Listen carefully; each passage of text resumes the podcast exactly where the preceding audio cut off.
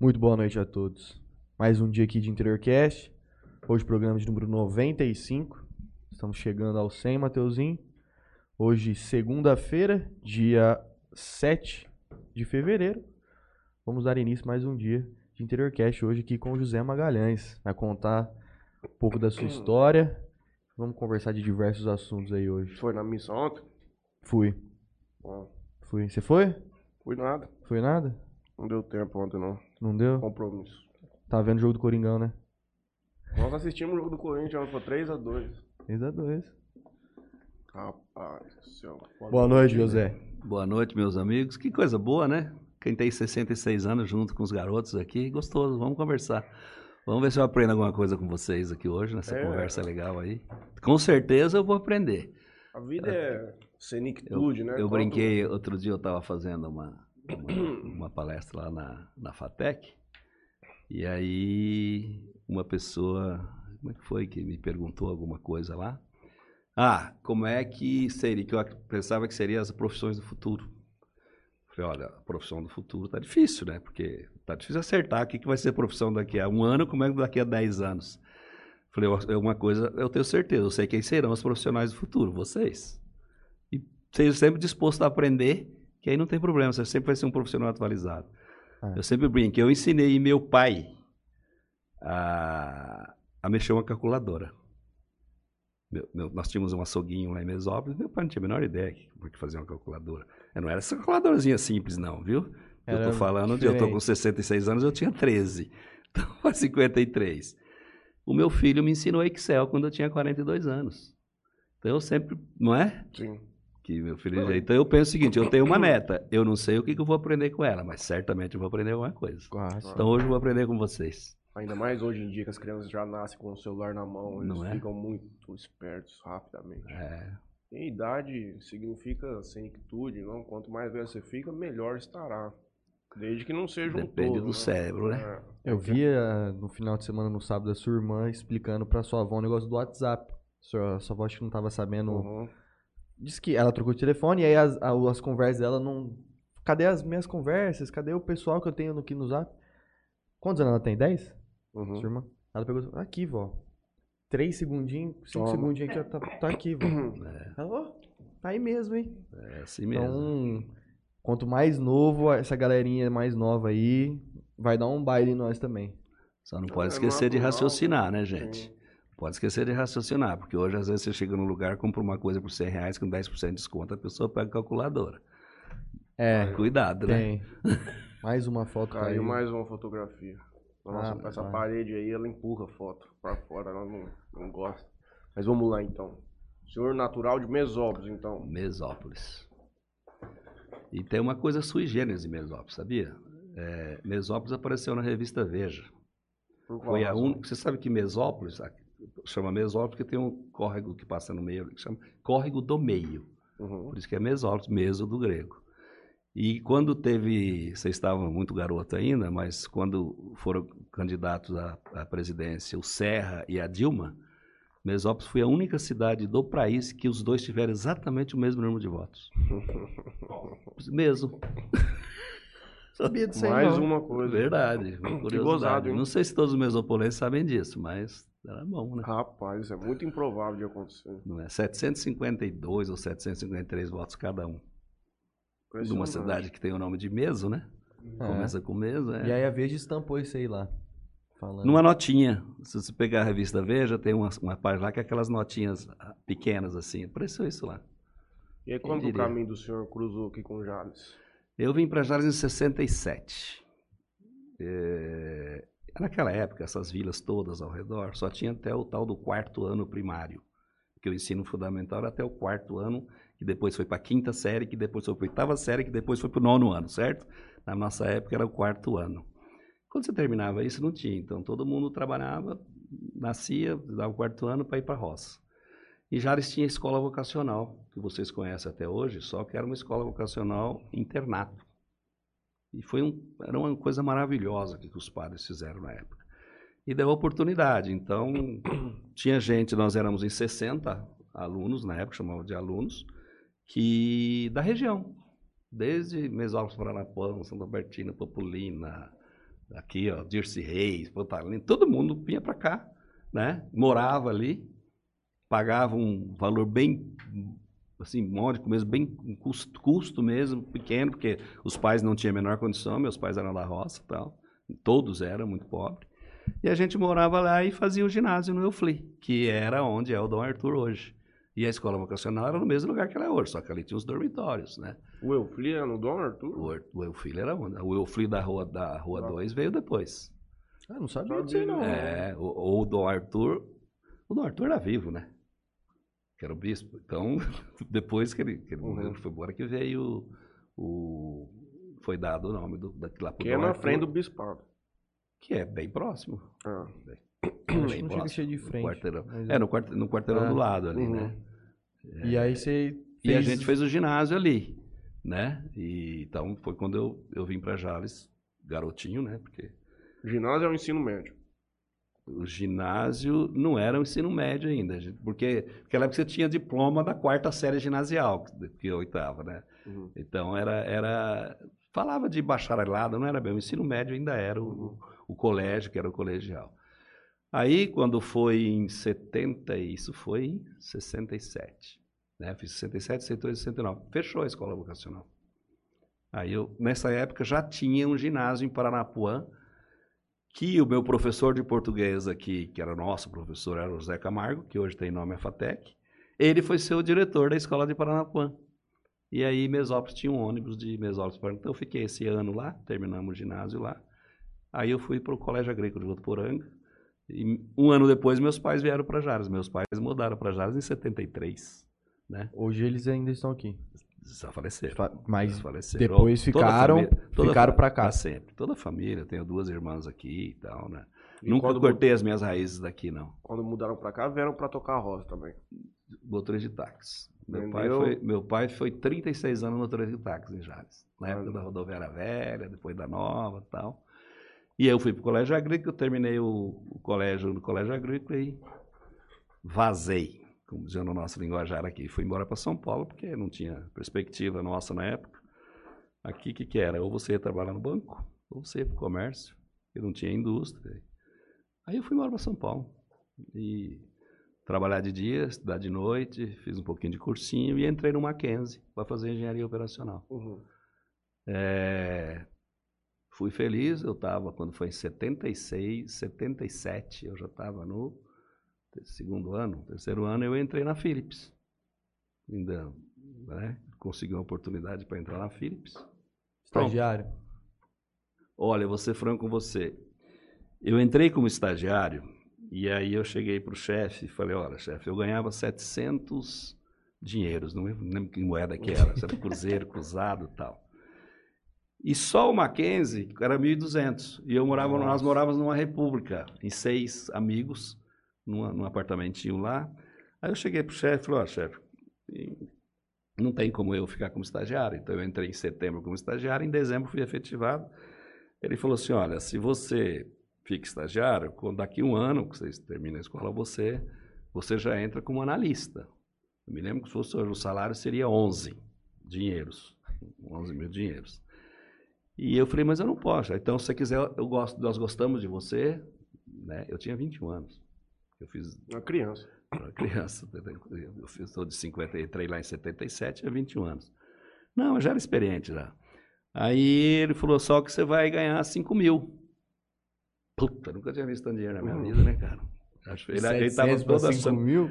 né? Não, mas eu ganhava. Uhum. eu, é, é, antes de eu entrar na, na Philips, eu era auxiliar de vendas na Yakult. Quando eu fui para lá, eu fui trabalhar na Yakult. Eu ganhava 3.2.700. E ele estava achando que 5 mil era pouco, porque para quem estava fazendo engenharia na Philips e tal, mas para mim era muito. Só que ele falou: só que aí, meu amigo, Deus sabe quando você vai chegar na lista, porque você vai galgando. Uhum. Naquela época, não era aquela época da hiperinflação, né? Nós estávamos falando de inflação tipo hoje, 7, 8% Uhum. ao, ao ano, né? Mas eu fui e, bom, fiz carreira na Philips para dar uma encerrada. Eu entrei na Philips, então, não como estagiário, como, como júnior. E aí eu fui, de lá eu fui isso foi na, no escritório central, na esquina da Paulista com Augusta.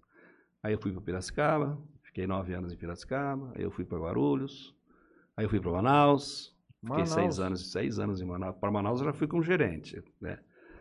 Para a fábrica de Manaus, seis anos em Manaus. Aí eu fui para Recife.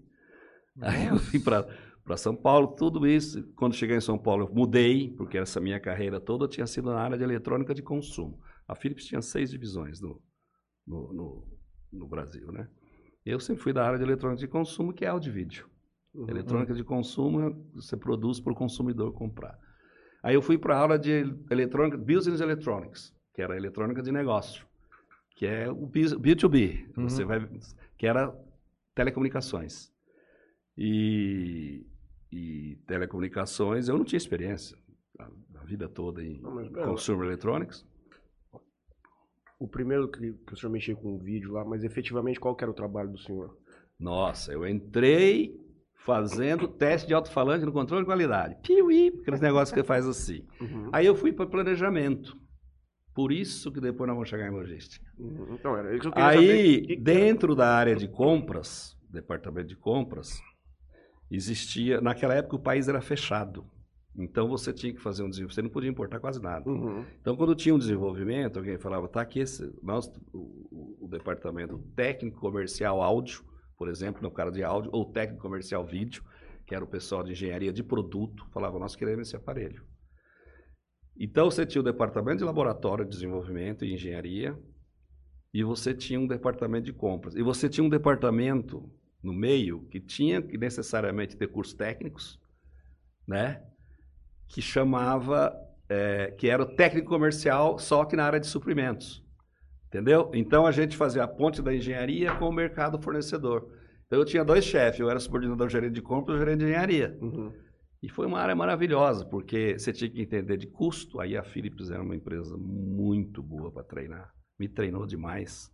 Então aí você foi fazendo curso de custo, né? Por isso que eu falo, que eu nunca fui mesmo, de fato, foi engenheiro. Eu nunca fui engenheiro de bancada, nunca tive uma bancada. Aí você já vai ficando, né? E com isso aí, você, é, você trabalhava do laboratório com a ponte com a engenharia, fazendo custo para passar para o departamento de compras. Depois de tudo aprovado, um aparelho demorava lá seus 12, 15 meses, desenvolvia, ó, tá aqui. E eu era responsável pela parte elétrica. Então, você tinha lá os, os, os mecânicos, o pessoal de mecânica e tal.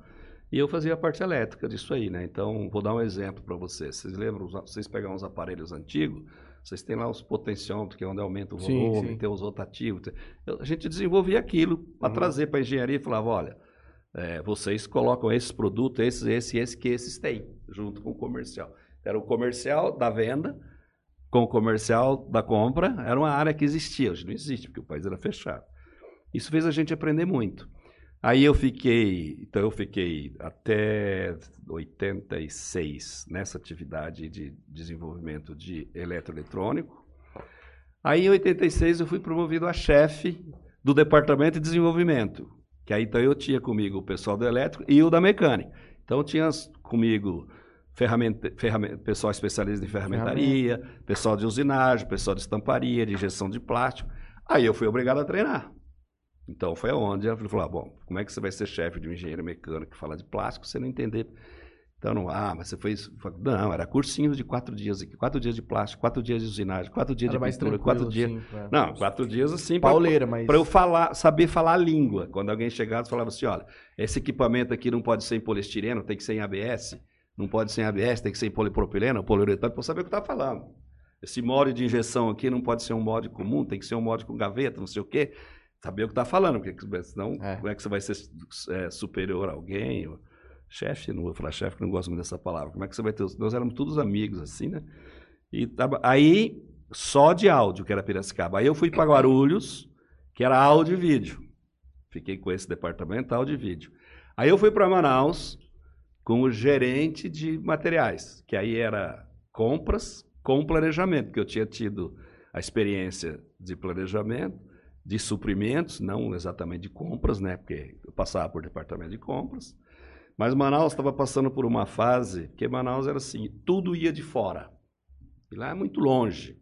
Então, até por questões eh, fiscais, porque lá tem uma zona incentivada, então o governo estava apertando, né? A Suprama falou, ó, vocês têm que trazer mais coisas para cá. Tem que começar a produzir mais em Manaus, para não ser só uma uma montadora Aham. simplesmente que com uma chave de fenda e um alicate você monta, desmonta e vai embora. É. Então a gente levou para lá os moldes para injeção de plástico. Então tinha que ter alguém com essa característica de desenvolvimento. Foi para lá. E também porque era muito importado. Então tinha que falar inglês. E nessa época eu já tinha, já tinha feito um curso de inglês, falava mais ou menos inglês e fui para lá. E lá eu cresci. Eu virei até o. o- Philips é britânica? A Philips é holandesa. Holandesa? É holandesa. Era Aí, maior do mercado nessa época? Que TV, aqui era, rádio, e- era sim, era, era, era, era Tinha muita credibilidade, né? Os- o credibilidade, um sucesso, muito. E aí a gente, eu subi na Philips de Manaus até chegar a ser um, um- um gerente de divisão lá dentro. Depois de seis anos, de- lá em Manaus, estava essa fábrica de telecomunicações de, da Philips, que estava em Recife, passa- precisava de um momento de reestruturação, né? Porque ou investe muito dinheiro, porque a fábrica estava um pouco arcaica, ou transforma isso aqui num terceirizado, sei lá, faz alguma coisa, faz um outsourcing. Como a gente tinha uma certa experiência nessa parte de, de outsourcing. Ah, e em Manaus eu aprendi muito logística, porque Manaus era só logística. Você importava tudo, Longe. você produzia né? tudo e mandava tudo para São. Paulo. Então, a logística era subordinada a mim, eu fiz vários cursos de logística, estou passando por cima, mas fui para a Holanda algumas vezes fazer curso de logística, fiz no Brasil. Então, a gente voltou. Aí, com essa experiência que eu tinha, eu fui para essa fábrica de telecomunicações, que a gente teve, que nós decidimos, então, ao invés de investir, porque na Holanda tinha acabado de investir numa fábrica nova, e ela era suficiente para suprir quase que o mundo, para que investir também no Uhum. Brasil? Não, então, en- enxugamos, saiu de uma fábrica de 900 e poucos funcionários, para 200 e alguma coisa. Foi eu que fiz isso, infelizmente, tive que fazer. Mas eu já tinha escolado porque eu tinha pegado o Collor lá em Manaus, né? O Fernando Collor, os pais de vocês lembram da década de 90, que todo mundo ficou com cinquentão. E a fábrica de Manaus, nós saímos de uma fábrica de 3.470 funcionários para 1.600. Eu passei por isso lá. Então, eu já estava meio escolado. A gente transferiu essa fábrica de Recife. Foi aí que eu fiquei um tempo em Recife, para transferir a fábrica para São Paulo. E aí que eu fiquei um tempo na Holanda, para treinar um pouquinho em telecomunicações Uhum. né? Porque eu ia muito, mas ficava assim, dois, três dias, pô, vai, volta, o curso de uma semana. Aí eu fiquei nessa época, eu fiquei uns dois meses lá. A Philips pagava muito curso pra vocês. Se Muito, treinamento. quiser estudar, eles pagam. Não, não, não era nem de pagar. Ela tinha, Ela por tinha, exemplo, aham. tem um- não sei ainda se tem, mas uma cidade que chama Hertogenbosch, que é lá depois de Eindhoven, que era a matriz da Philips, é, tinha um- uma, uma que chamava Purchase University. Uhum. Purchase é compras. Então, era uma universidade de compras que aprendia logística. E tinha o PIT, eu não fiz o PIT, né? Teve um presidente do Brasil, um brasileiro, que, fez, que era o Philips Institute Technology, lá na Holanda. Tinha, mesmo- não tinha nem, nem, nem cheguei a competir, porque o treino era bravo lá, não tinha competência para isso, não. Mas, então, a gente teve bastante treinamento, aí eu voltei, aí eu voltei como gerente geral dessa planta de telecomunicações, que é o, vamos dizer assim, que é o cargo de diretor, porque na Philips é, você tinha um presidente, sete vice-presidentes, e 32, 34 gerentes gerais, que era esse cargo que eu tinha. Né? E eu tive na Philips, que foi quando eu saí da Philips em 2000 e, em janeiro de 2002, eu tinha esse cargo. Essa foi a minha carreira na Philips. Então foram quase 25 anos de Philips. Qual foi o maior desafio que o senhor teve dentro da Philips? O primeiro foi o plano Collor, 1990 lá em Manaus. Vou contar uma historinha para vocês, foi muito duro, porque de repente, com todo mundo, perguntei para os avós, para os pais de vocês, o que que... Ah, não, não tem mais dinheiro, acabou. E como é que você faz? E de uma hora para outra, cortou. Vou dar um exemplo para você. Nós éramos líderes em rádio relógio. Antigamente o rádio relógio, que ficava na cabeceira e tal. uhum. O Rádio Relógio tinha duas lojas, as duas maiores lojas do Brasil chamavam-se MAP e Mesbla. Todo mundo lembra, os mais velhos lembram disso. Tipo uma magazine Luiza. É, só que eles eram uma loja só, Uhum. né? Era uma lá, uma, lá, o MAP ali centro, perto do viaduto do Chá e a. Mesbla lá perto da Avenida do Estado e tal. A gente vendia, nós éramos donos de 75% do mercado. A gente vendia um rádio relógio para eles por 34 dólares, né? Da noite para o dia, o- o- o presidente Fernando Collor e a ilustríssima ministra da Fazenda, Zélia Cardoso, né, assim, mexeram na, na alíquota. Uma alíquota de importação de 60%, cai para, não, não lembro os nomes, os números, tá? Uhum. Tô, Uhum. ordem de grandeza, cai para 25%. Aí vem gente de fora pra competir Aí o você. mesmo rádio, o mesmo rádio que era feito em Manaus, era feito em Hong Kong, e eu conseguia colocar, nós conseguimos colocar esse mesmo rádio saindo de Hong Kong por 31 dólares no MAP. De quem que, MAP, o MAP, de quem que eles iam comprar? Foi mais barato. No MAP 31. Então, antes que alguém vendia, nós íamos vender por 31, só que fechou. Uhum. Num dia, num dia, eu me lembro que se fosse hoje, nós fechamos três linhas de rádio relógio, foram 290 pessoas embora. Num dia. Tá? Então, olha o tamanho do desafio para um menino, para um garoto. Uhum. Daí eu, ti- eu fui para lá, eu tinha 33 anos quando eu assumi essa, uma- já uma, uma barra meia pesada. Muito triste, porque de repente você corta, fecha todos os mercados fornecedores. fornecedores. Sim, você não tá fechando só diretamente o Você está fechando tudo aquilo ali, porque. E, e aí nós tínhamos um diretor lá em Manaus que era um, um- um italiano muito experiente. Vamos rever custos. Aí, aí você pega a televisão, a televisão, o que, que nós vamos fazer para sair de 100 para 80? Senão nós, tamo, senão nós vamos quebrar. O que, que nós vamos fazer para esse aparelho de áudio sair de 80 para 60? Nós vamos quebrar. Foi um desafio assim, maluco. Parte dessa minha careca foi nessa época. Muita greve. Que entrou todo mundo, demissão de gente tal, muita greve. Tem gente que está aí na política até hoje que tivemos perto. Eu me lembro, não está mais aquela senadora Vanessa Graziotin, por exemplo. Ela era, acho que, vereadora, tinha um cargo lá, o Arthur Vigílio, era o prefeito de Manaus, discutindo com a gente, greve. Nós tivemos uma greve de 53 três dias na, na Puxa, fábrica de caramba. Manaus. Foi, então, assim, para quem tinha na época 30 e 90, eu tinha 34 anos, nasci em 56, foi um desafio, um aprendizado muito grande. Esse foi um. Depois, assim, teve vários outros, né? Assim, que a gente vai. Cada, cada coisa que vai. Vou aprender um negócio novo é um desafio. Vou enfrentar uma outra coisa é um desafio. Outro- Aí já lá na frente, já na DHL, eu tive um desafio muito grande que foi um treinamento em Praga. Esse foi bravo. Mas beleza, então saindo daí do. Tô falando muito? Não falo pra Fica à caramba. vontade. Saindo daí, eu fui. Em 99, a, a, Philips, nós- a Philips tinha um departamento, uma divisão chamada de Divisão de Distribuição Física. Na beira da Dutra, que era um armazém enorme, de 70 met- mil metros quadrados, que faz, todos os produtos da Philips iam para lá e de lá lá. distribuía para o mercado. Uhum. Aí ela ficou uma divisão mesmo, tinha até um gerente de divisão responsável. E aí, não se falava muito em logística. O pessoal ficou muito craque em logística, esse pessoal. Nó- Nós, né? Mas eu, Uhum. tava, eu era o cliente, que eu estava lá, na- o cliente dessa divisão. E aí alguém, as pessoas começaram a procurar, faz logística para mim. Eu me lembro que uma delas foi a Bosch. Aí pegou a Bosch, fazer a logística da Bosch. Quer dizer, não era qualquer um, né? Era a Bosch. É. Aí veio a Nike. Faz logística para mim. De repente, Dentro- chegou na Philips pedindo isso. Chegou lá nessa divisão, distribuição, porque ele come- começou a ter espaço para fazer logística para fora. Eu falei, peraí, nós estamos, mais de 50% do faturamento dessa divisão é logística, É numa logística. empresa de eletrônica. Tem alguma coisa errada. Aí a Philips, pô, vamos vender essa empresa. Aí vendeu para uma empresa que se chamava Danzas, que era uma empresa be- é, é, belga de, de logística, de logística mesmo, grande, caminhões e tal.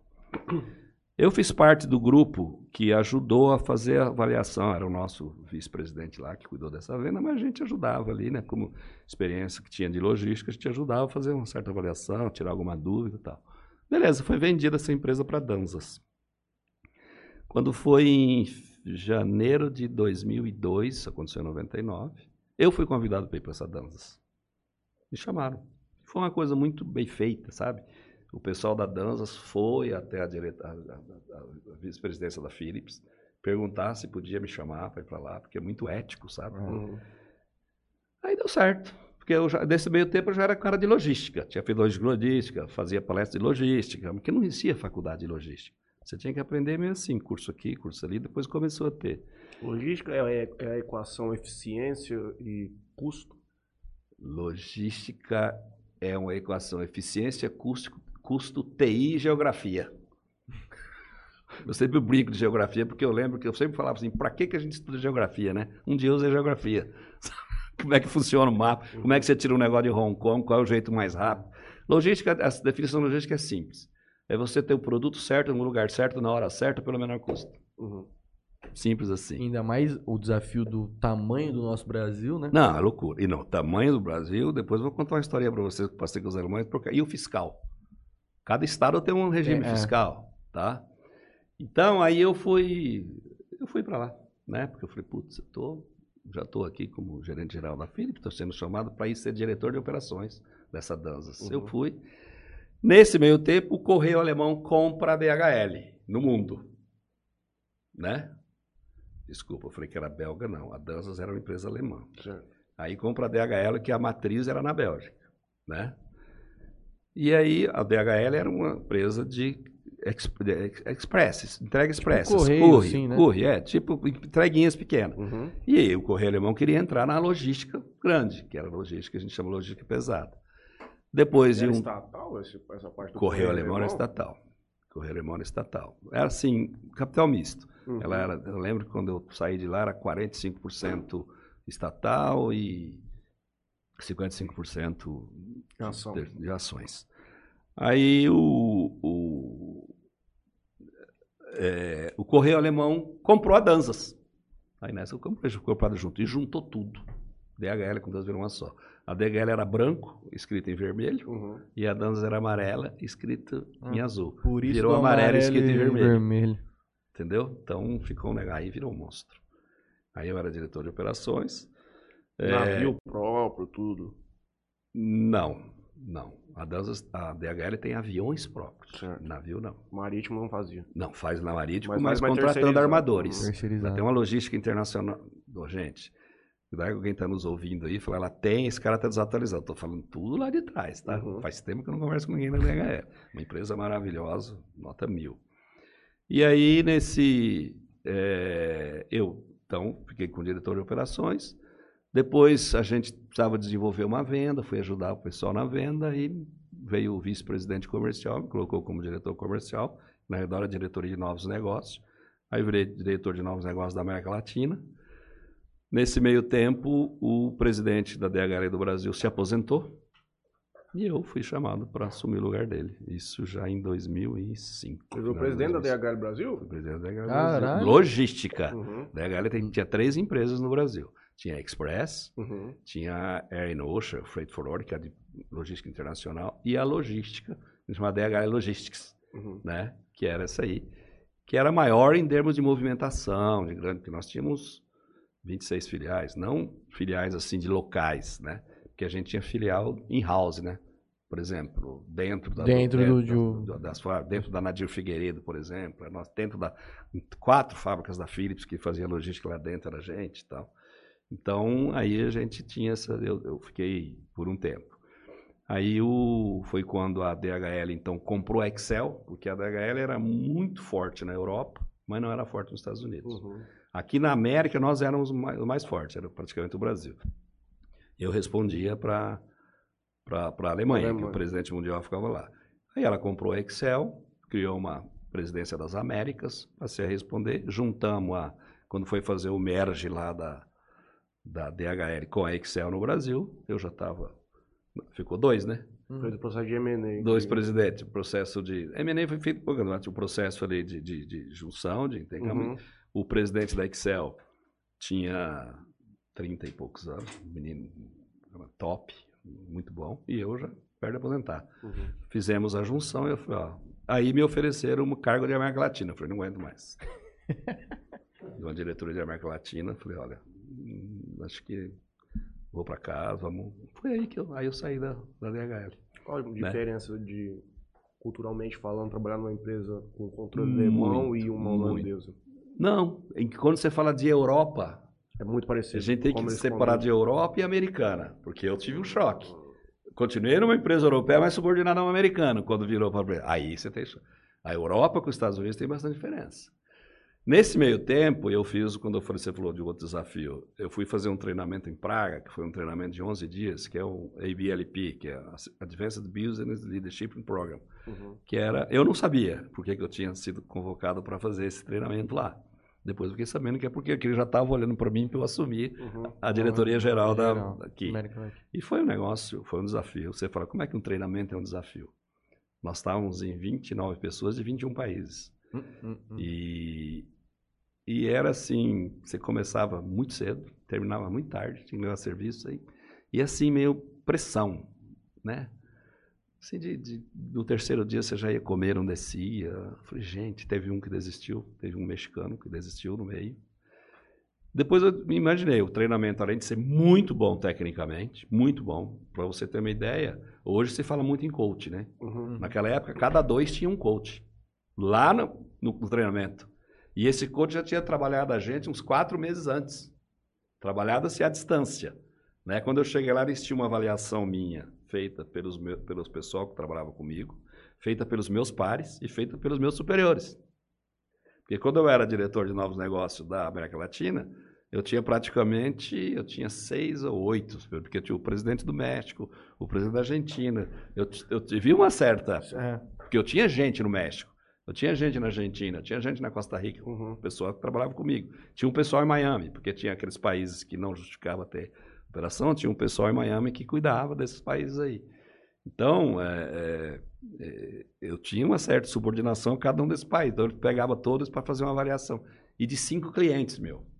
Eu me lembro que um desses clientes era a Samsung. Né? Então, eles tinham uma avaliação completa minha lá. Da minha, isso que eu estou montando aqui, eles sabiam tudo, mais do que eu. Então, eu não- teve, eu lembro que teve um case lá, que foi um cara de Harvard e tal. Aí depois, falou, mas a pressão era grande. Aí, por que a pressão? Porque você imagina você ser o maior nível dentro de um país. Você não pode tremer, companheiro. É. Uhum. Vou dar um exemplo. Teve uma época que teve um probleminha lá, que tombou um caminhão com, com lubrificantes, óleo lubrificante. Dano ambiental. Lá no. Não tem nem dano ambiental, furou umas duas latinhas ali e tal, mas você imagina a pressão da polícia. Como é que você vai. Como é que você vai falar, não, eu não dou entrevista para SBT, para não sei como, para o pessoal pressionando Foi só duas latinhas. Um dia você É, vai. você não pode chegar e, e dar uma do. Ah, isso aí não é nada, deixa pra lá. Você tem Uhum. que. Entendeu? Jogo de Então, cintura ali. Jogo é- de cintura. Então, você não, você, seu chefe está a 15 mil quilômetros, a 12 mil quilômetros, a 10 mil quilômetros. você- Então, a tem que pressão, resolver. tinha que ser assim, ó, o cara aguenta pressão para ter essa função? Se não aguenta pressão, não vai, Uhum. né? Então é isso, mas falando da tua pergunta aí, é, eu vou fazer uma, uma, uma analogia que vocês vão entender bem.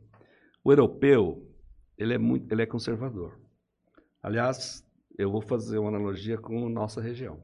Uhum. O interior de São Paulo, nossa região aqui, eu acho que é um dos lugares mais europeus do mundo.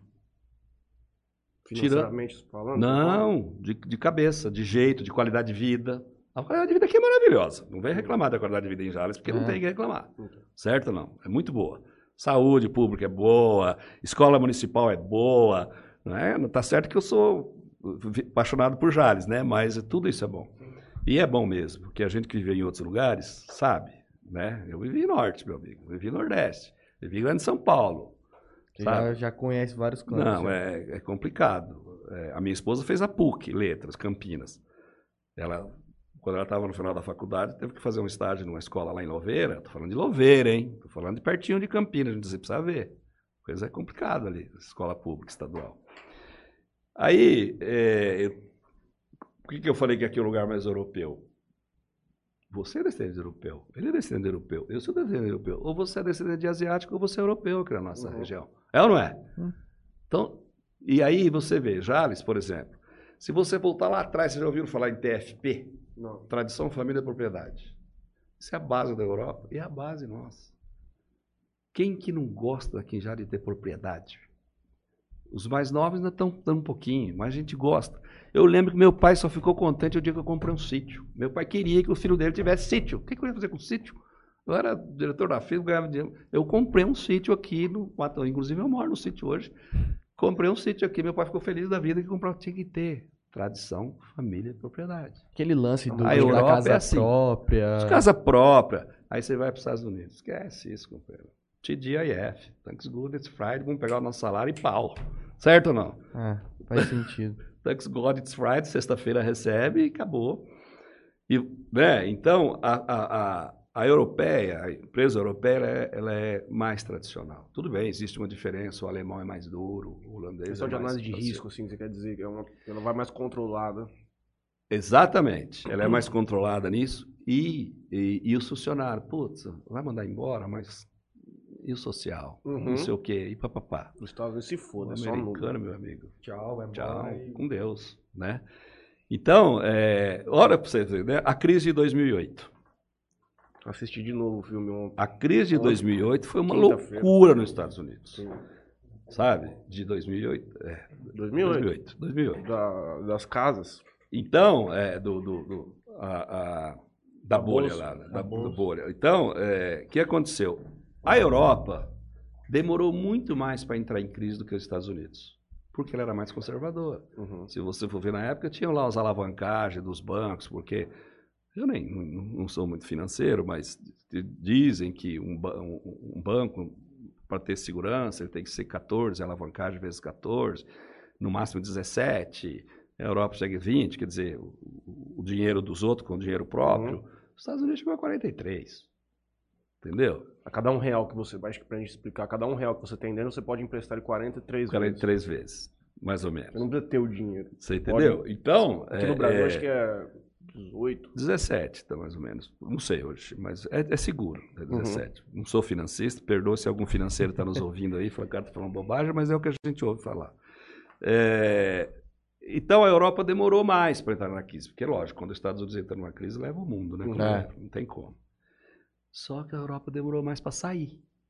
Os Estados Unidos saiu mais rápido. Uhum. Então, essa diferença é muito, assim, para responder bem grande a sua pergunta, do, do, do, do- do- da Europa para os Estados Unidos é muito diferente. Não sei hoje, porque agora o mundo, né, nos mais últimos 10 anos foi, né? foi, sabe, ficou globalizado, a, a economia ficou globalizada, nós estamos aqui agora, já está sabendo que tá, já fechou o mercado asiático, a gente já sabe o que aconteceu com as bolsas, dá para pensar, então hoje não deve ter mais, né? eu sou da época que tinha aquilo. Inclusive eu tive, assim, um, sofri um certo choque, quando eu, de repente, passei a responder para um americano, a conversa era diferente. Uhum. Pá, pá, pá, pim, banana, pam, pam, sabe? Objetivo. Objetivo, o objetivo o alemão também é. É. O alemão também é. Mas conservador. O alemão Não tem fala que o alemão é grosso, o alemão não é grosso, ele é objetivo. Demora para confiar em você, depois confia também, meu amigo. É go- Eu não tive problema, eu trabalhei com alemão, tive dois chefes alemães. Olha, eu- quando eu era diretor comercial, eu tinha o vice-presidente comercial do mundo, top. Depois que eu tinha o, o- o outro que era mundial, não tive problema. Era objetivo. É, eu estava falando, eu, eu acho que nós aqui, culturalmente, acho que é muito diferente do europeu. Já li muito sobre isso, especialmente por não, ter, não termos vivido guerra aqui. É. A, a questão consumerista, é, Não, não, é- a gente enfrenta a realidade de uma maneira muito diferente deles, porque eles passaram por dificuldades muito que nós não conseguimos nem imaginar. É, eu digo assim, falando no tal do TFP lá. Aham. Só, na- Sim, na- só nas origens, só. Esquece. O resto é, é- Não, e outra. Sem contar que a gente fala de Europa, o mercado como europeu, mas existe. Existe Europa e Europa, né? Você pega o leste Uhum. europeu, pega país e tal. É, sei lá, é, é chato é falar, mas eu me lembro, antes do, do, do euro, na, na Holanda, era o, o Guilders, né? Que era o florim. Teve uma época que eu estava lá e o salário de desemprego era 1.200 florins. E quando a pessoa ia receber o salário de desemprego, se passasse alguém assim, ou de, de, de, de ter rede, tem algum- eles faziam, eles escondiam o rosto. Porque a pessoa tinha uma vergonha danada de buscar o salário de desemprego. Uhum. Muita vergonha. Então, isso que você está falando é porque passaram por guerra. E outra, né, gente? A, a lei da seleção, a lei da seleção natural na Europa é brava, né? Porque eu peguei 18 graus abaixo de zero Nossa. lá em Munique. Então, dá- como é que vai ter morador de rua? Tudo bem, isso Nossa, acontece uma vez ou outra, né? Mas é, pegar 5, 6 negativos é todo ano, certo? Ah, É natural. Todo ano. É, é muito mais antiga, né? Sociedade Muito mais muito antiga. mais antiga. E outra, a Europa tem, é, a cultura da Europa é maravilhosa. Eu Uma miscigenação muito grande. Eu gosto da Europa, da Holanda. A Holanda trata muito bem brasileiro. né? A Europa, existe a Europa e a Europa, né? É uma pena. Eu fiquei, eu tinha ido na Europa em 2008 e voltei em 2014. Caiu bastante, companheiro.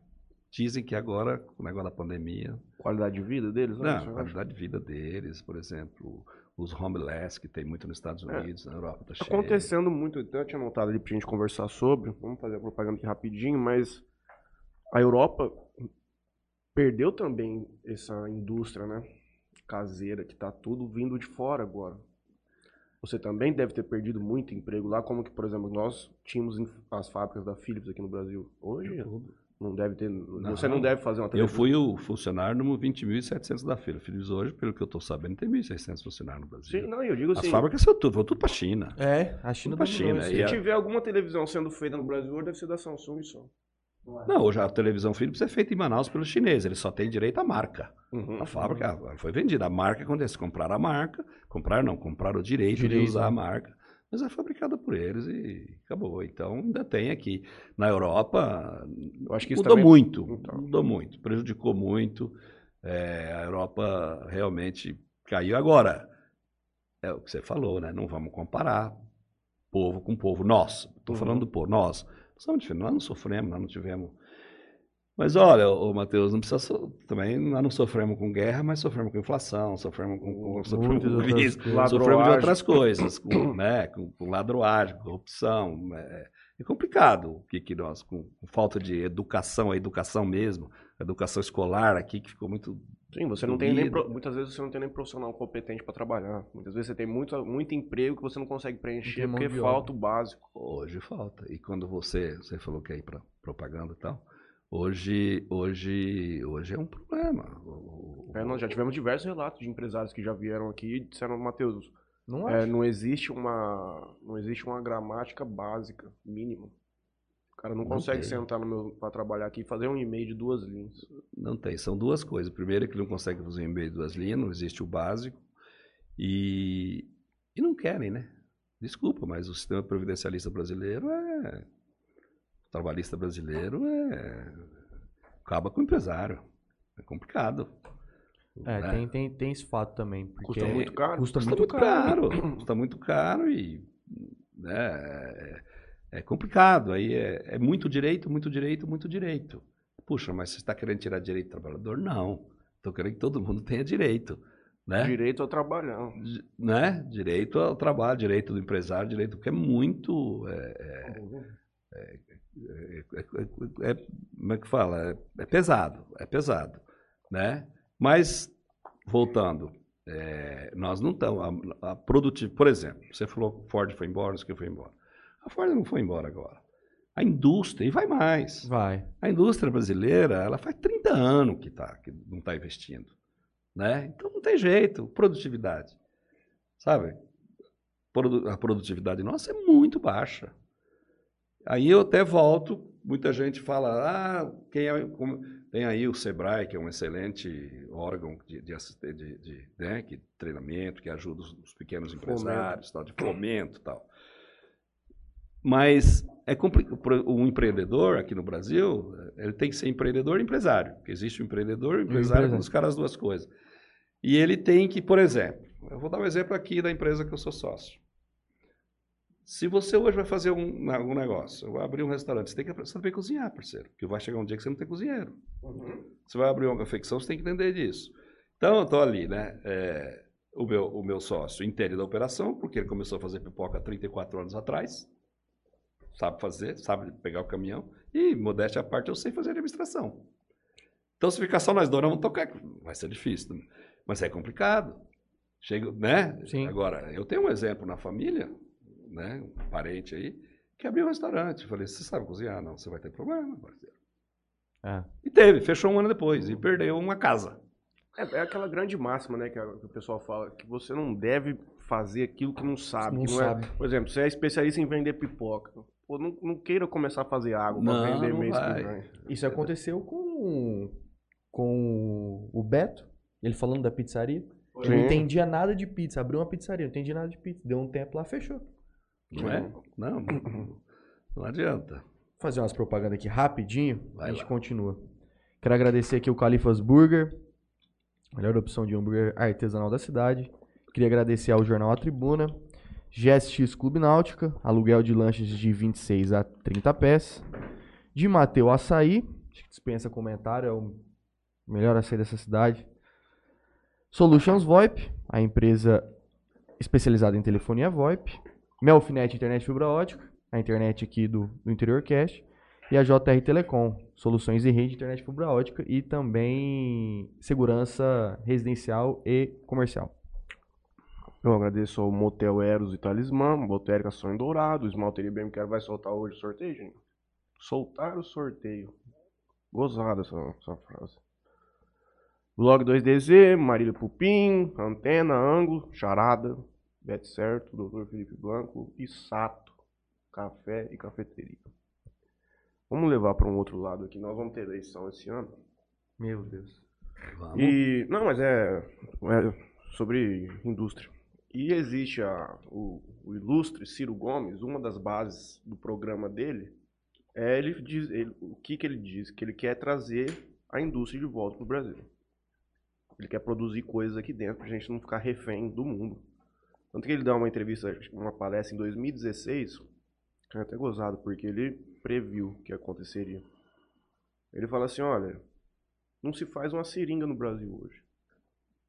2016 você não faz uma seringa no Brasil.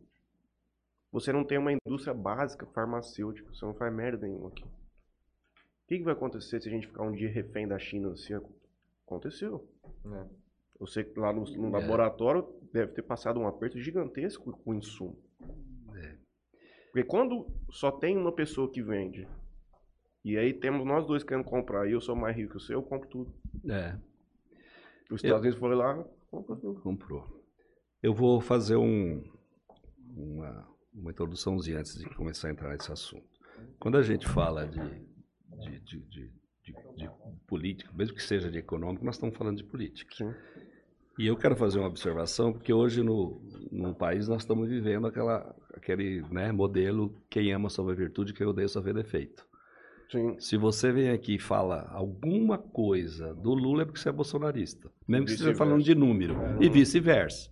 Então, vamos, eu vou falar algumas coisas. Eu gosto muito de número, porque número não tem pátria, não tem, Uhum. né? não Tem tem, paixão. língua, não tem paixão, não tem nada.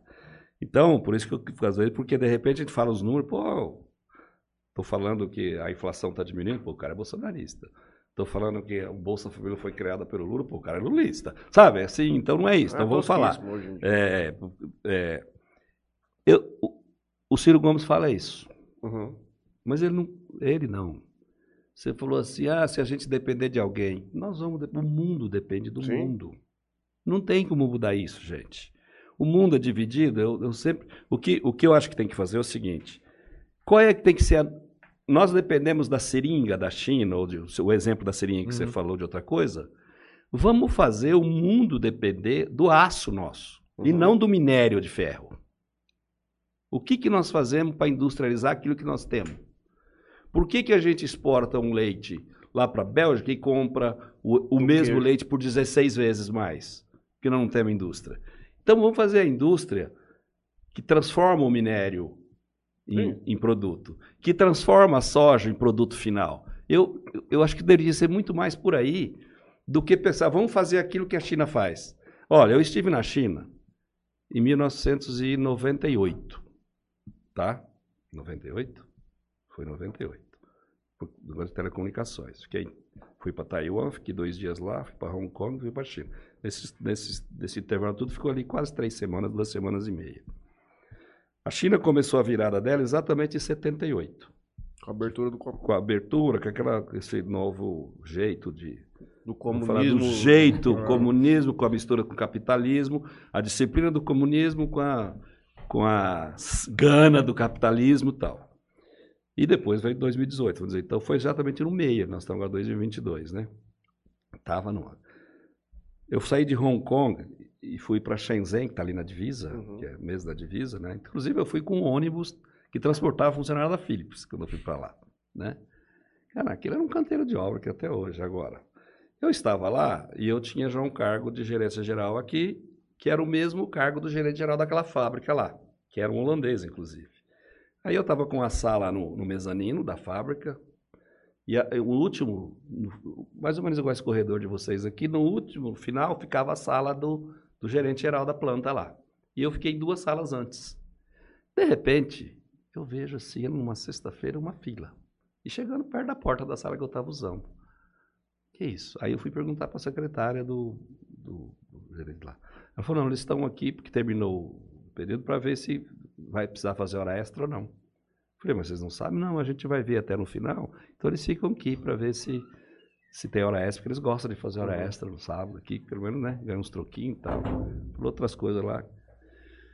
Cara, era 75 dólares de salário do supervisor da planta. Hoje já mudou.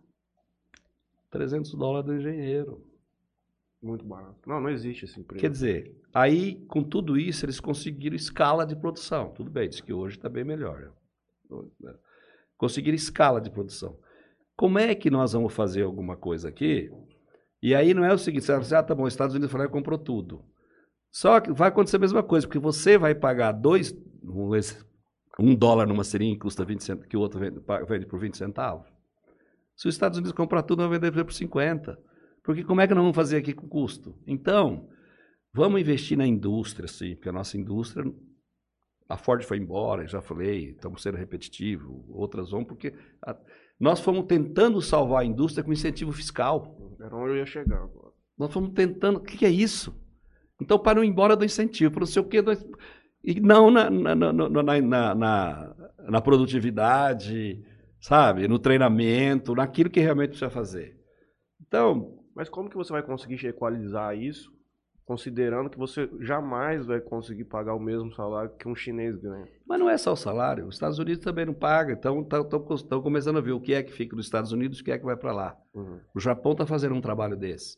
Então, vamos favorecer as indústrias para cá, como o Japão tentou fazer, para trazer, dando alguns incentivos para voltar aqui, mas. é, e, e- e trazer um pouco de, na- de nacionalismo também, É o lógico. nosso nacional desenvolvimentismo, né? Isso, o Que é nacional essa- desenvolvimentismo. E trazer aqui nacionalismo. Por exemplo, eu vou ser franco com você. Eu não compro produto pirata. Eu não compro, porque eu acho que é sacanagem, não dá para fazer isso. Uhum. Aí você está contra o seu país. Eu passei muito isso. Quando começou o monitor de computador, os monitores que era tubo de osciloscópio, 62%, porque a Philips tinha um mercado muito grande de monitores. Era feito em São José dos Campos, numa fábrica lá. E mais importado.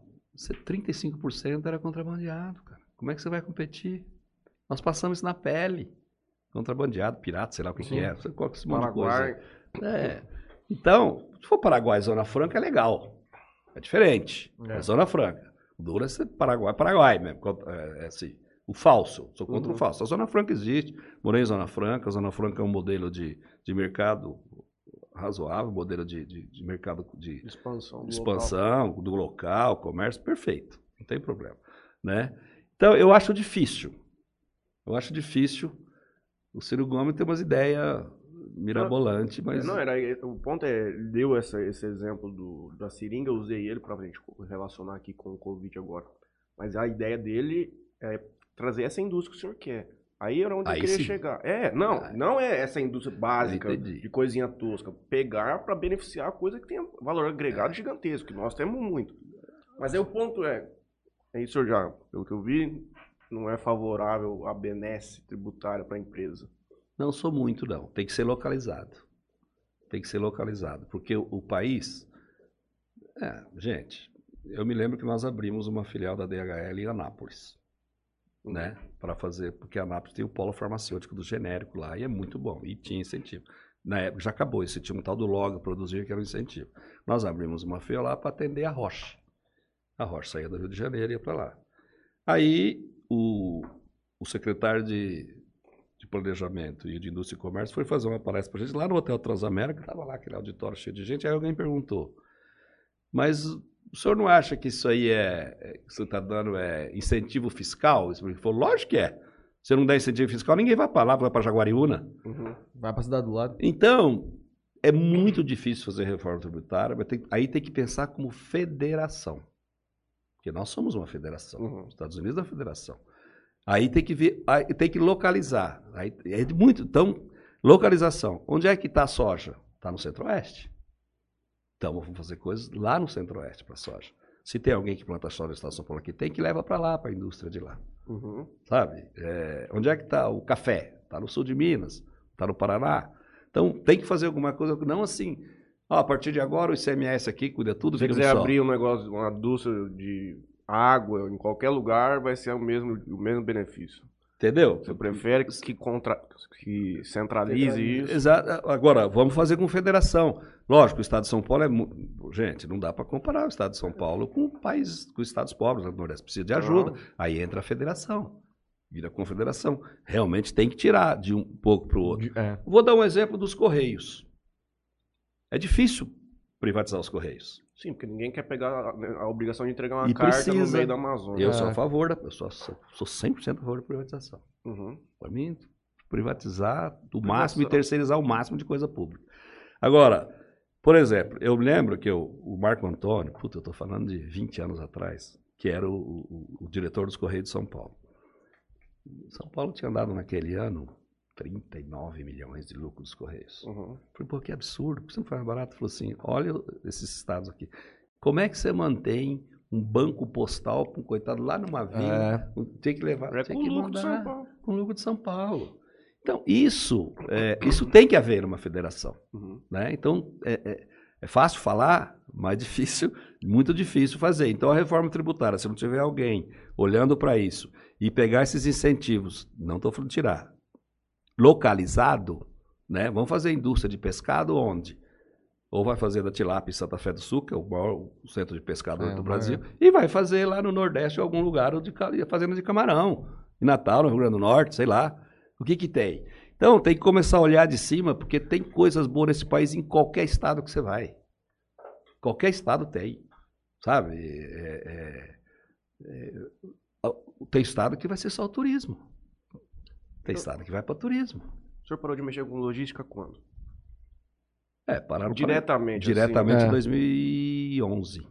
Ah, então talvez eu consiga responder. Eu me lembro. 2011. Não, aliás, 2010, né? Porque eu me lembro que foi no dia do aniversário de São Paulo, 2011, foi o dia que eu vim definitivamente para cá.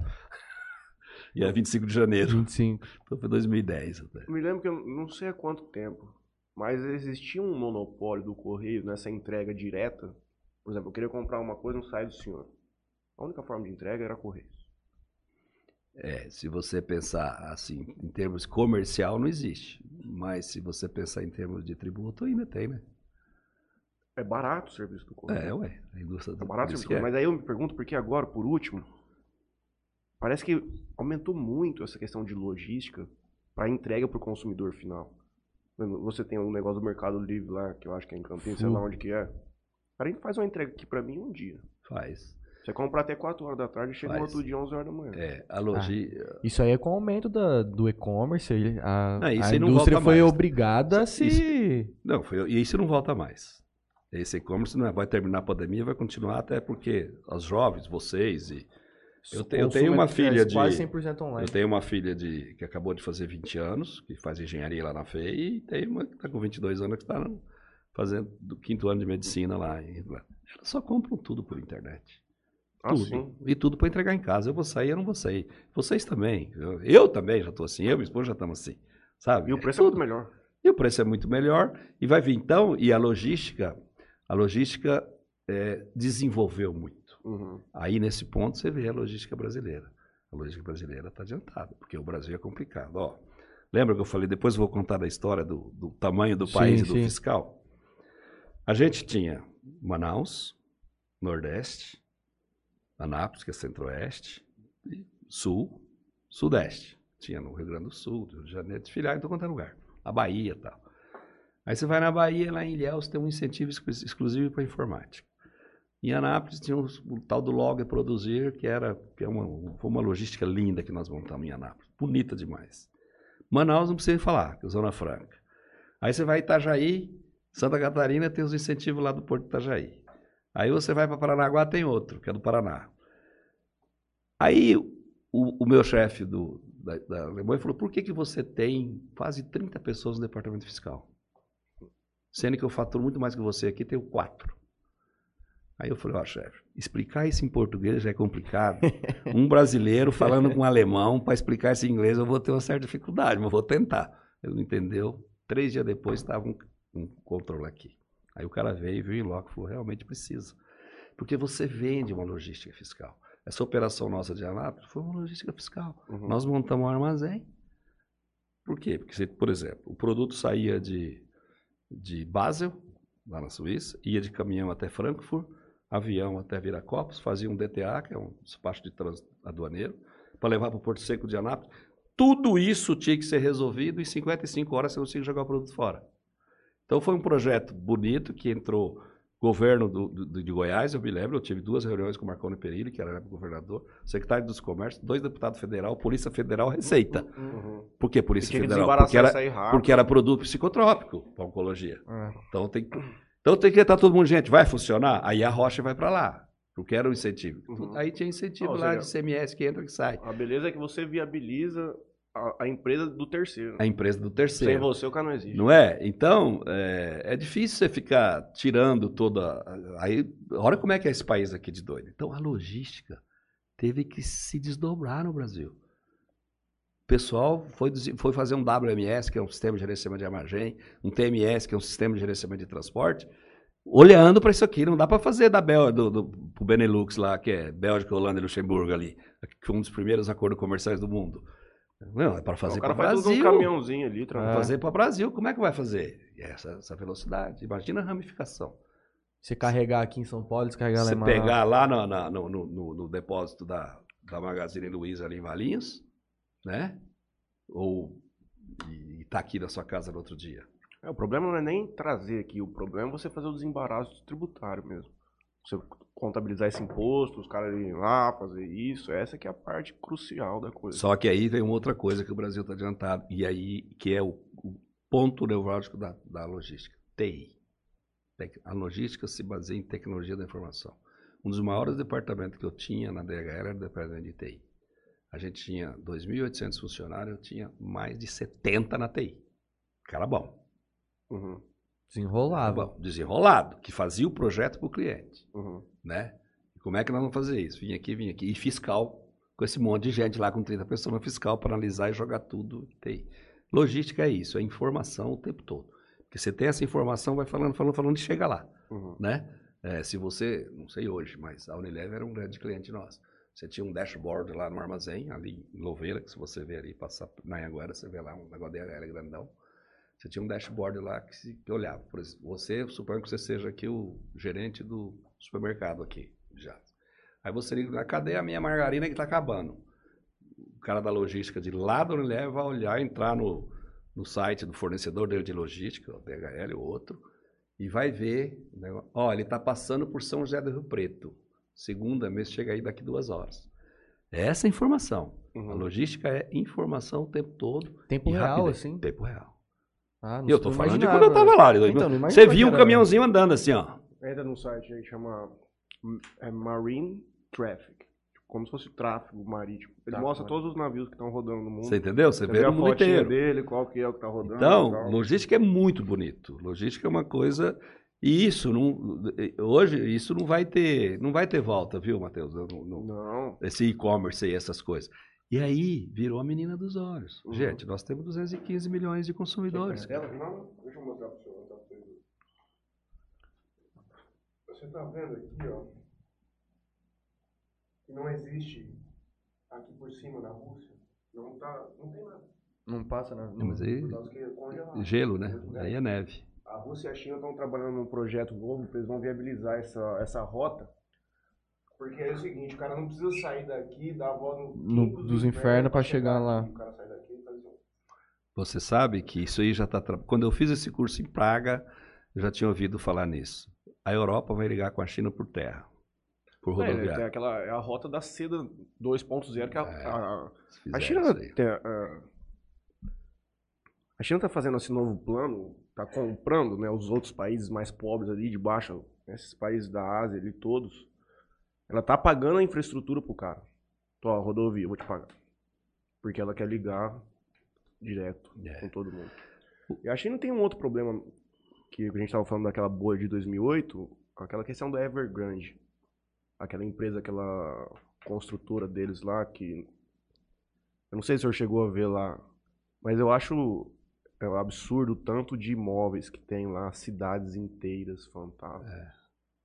Aonde vai chegar isso aí? E tá fora, e tá saindo pro mundo, né? Construindo no mundo inteiro. Rapaz do céu. É.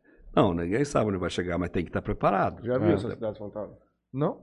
Depois põe no YouTube aí pra você ver. Tem, tem. Ah, não Cara, vi imagens. Eu sei que tem. Que... Cara, é, é apartamento assim de 40 andares. Mas a cidade inteira, a cidade pra 2 milhões de pessoas não tem ninguém. Não tem nada passando na rua, é bizarro, cara. Então, agora, o Brasil tem, tem muita coisa boa. A gente Eu- fala. A gente Eu fala sou, sou apaixonado pelo país, e vivi, conheço um pouco lá fora, e tem muita coisa boa. A gente fala muito do, por exemplo, como o Matheus falou, do, do Mercado Livre, de você comprar hoje e chegar amanhã. Mas a gente também tá. A gente tá aqui no estado de São Paulo. Aqui no estado de São Paulo é uma realidade. Você viveu uma realidade lá em cima. É. Com- Acredito que lá em cima seja que completamente ver- diferente tem do que que aqui. A parte de- aí tem que fazer a relação custo, né? Não é bem assim. Por exemplo, é, hoje tudo bem, né? Você pega uma televisão dessa aqui, ela tá levinha. Eu sou da época TV 29 polegadas, pesava né? 50 quilos. Não dava. Isso é, é seis dias de balsa, de, de Manaus a Belém, depois entra na carreta, mais quatro para chegar aqui. Não tem como. Isso porque quando tá vindo é descendo, né? Dá cinco dias, subindo dá seis, porque você sobe o Rio Amazonas. Então, é, não tem. Agora, tudo. Ah, só quando é os pequenininhos, vai tudo aéreo. Os pequenininhos dá para fazer tudo bem, não, não vai ser amanhã aqui, mas vai ser daqui dois dias. É. Estamos falando das capitais, falando de Manaus. Agora, você vai lá em São Gabriel da Cachoeira, que está mil quilômetros de Manaus, subir no Rio Negro. Já tem que meter num barcão mesmo. E tudo bem, tem, tem aviãozinho para lá, mas é muito caro. Né? Não O compensa. Brasil é continental, né? Ele é muito grande. Isso, você tem um país pequeno, você consegue viabilizar uma linha férrea que cobre quase que completamente. Você fazer uma- isso aí no Brasil, é- É, mas na- nos Estados Unidos é tamanho do Brasil faz. fez há muito tempo atrás, Fez há né? muito tempo atrás. Se você, em 2000 e... é, quando, eu, quando eu fui para São Paulo, de, de Malicuia, quando eu terminei o colégio, eu fui de trem. E eu vinha Uhum. visitar meus pais aqui de trem, Sim. porque era mais barato. E eu ia daqui de Jales para o Colégio Agrícola de trem, descia lá na estação, estava tanto para chegar. O Colégio Agrícola é onde, era onde é a Unifev hoje. Uhum. né? Então, é, é que nós paramos. Se você voltar no século XIX, de 1800 e mais perto, nós estávamos ali, ali com, a- com- as railroads, com, as, com as estradas de ferro. Simplesmente nós paramos. Mas e, e quem estava trazendo esse dinheiro para fazer? Era empresa privada já na época? Ou era o Não, Estado? Era o Estado, é como era lá fora, como era aqui, simplesmente parou, porque foi investindo caminhão, caminhão, caminhão, do caminhão. É, e aí, a, Aí é veio a indústria. grande burrice, né? Porque um dos, maiores, um dos maiores custos que você tem num produto hoje é o transporte.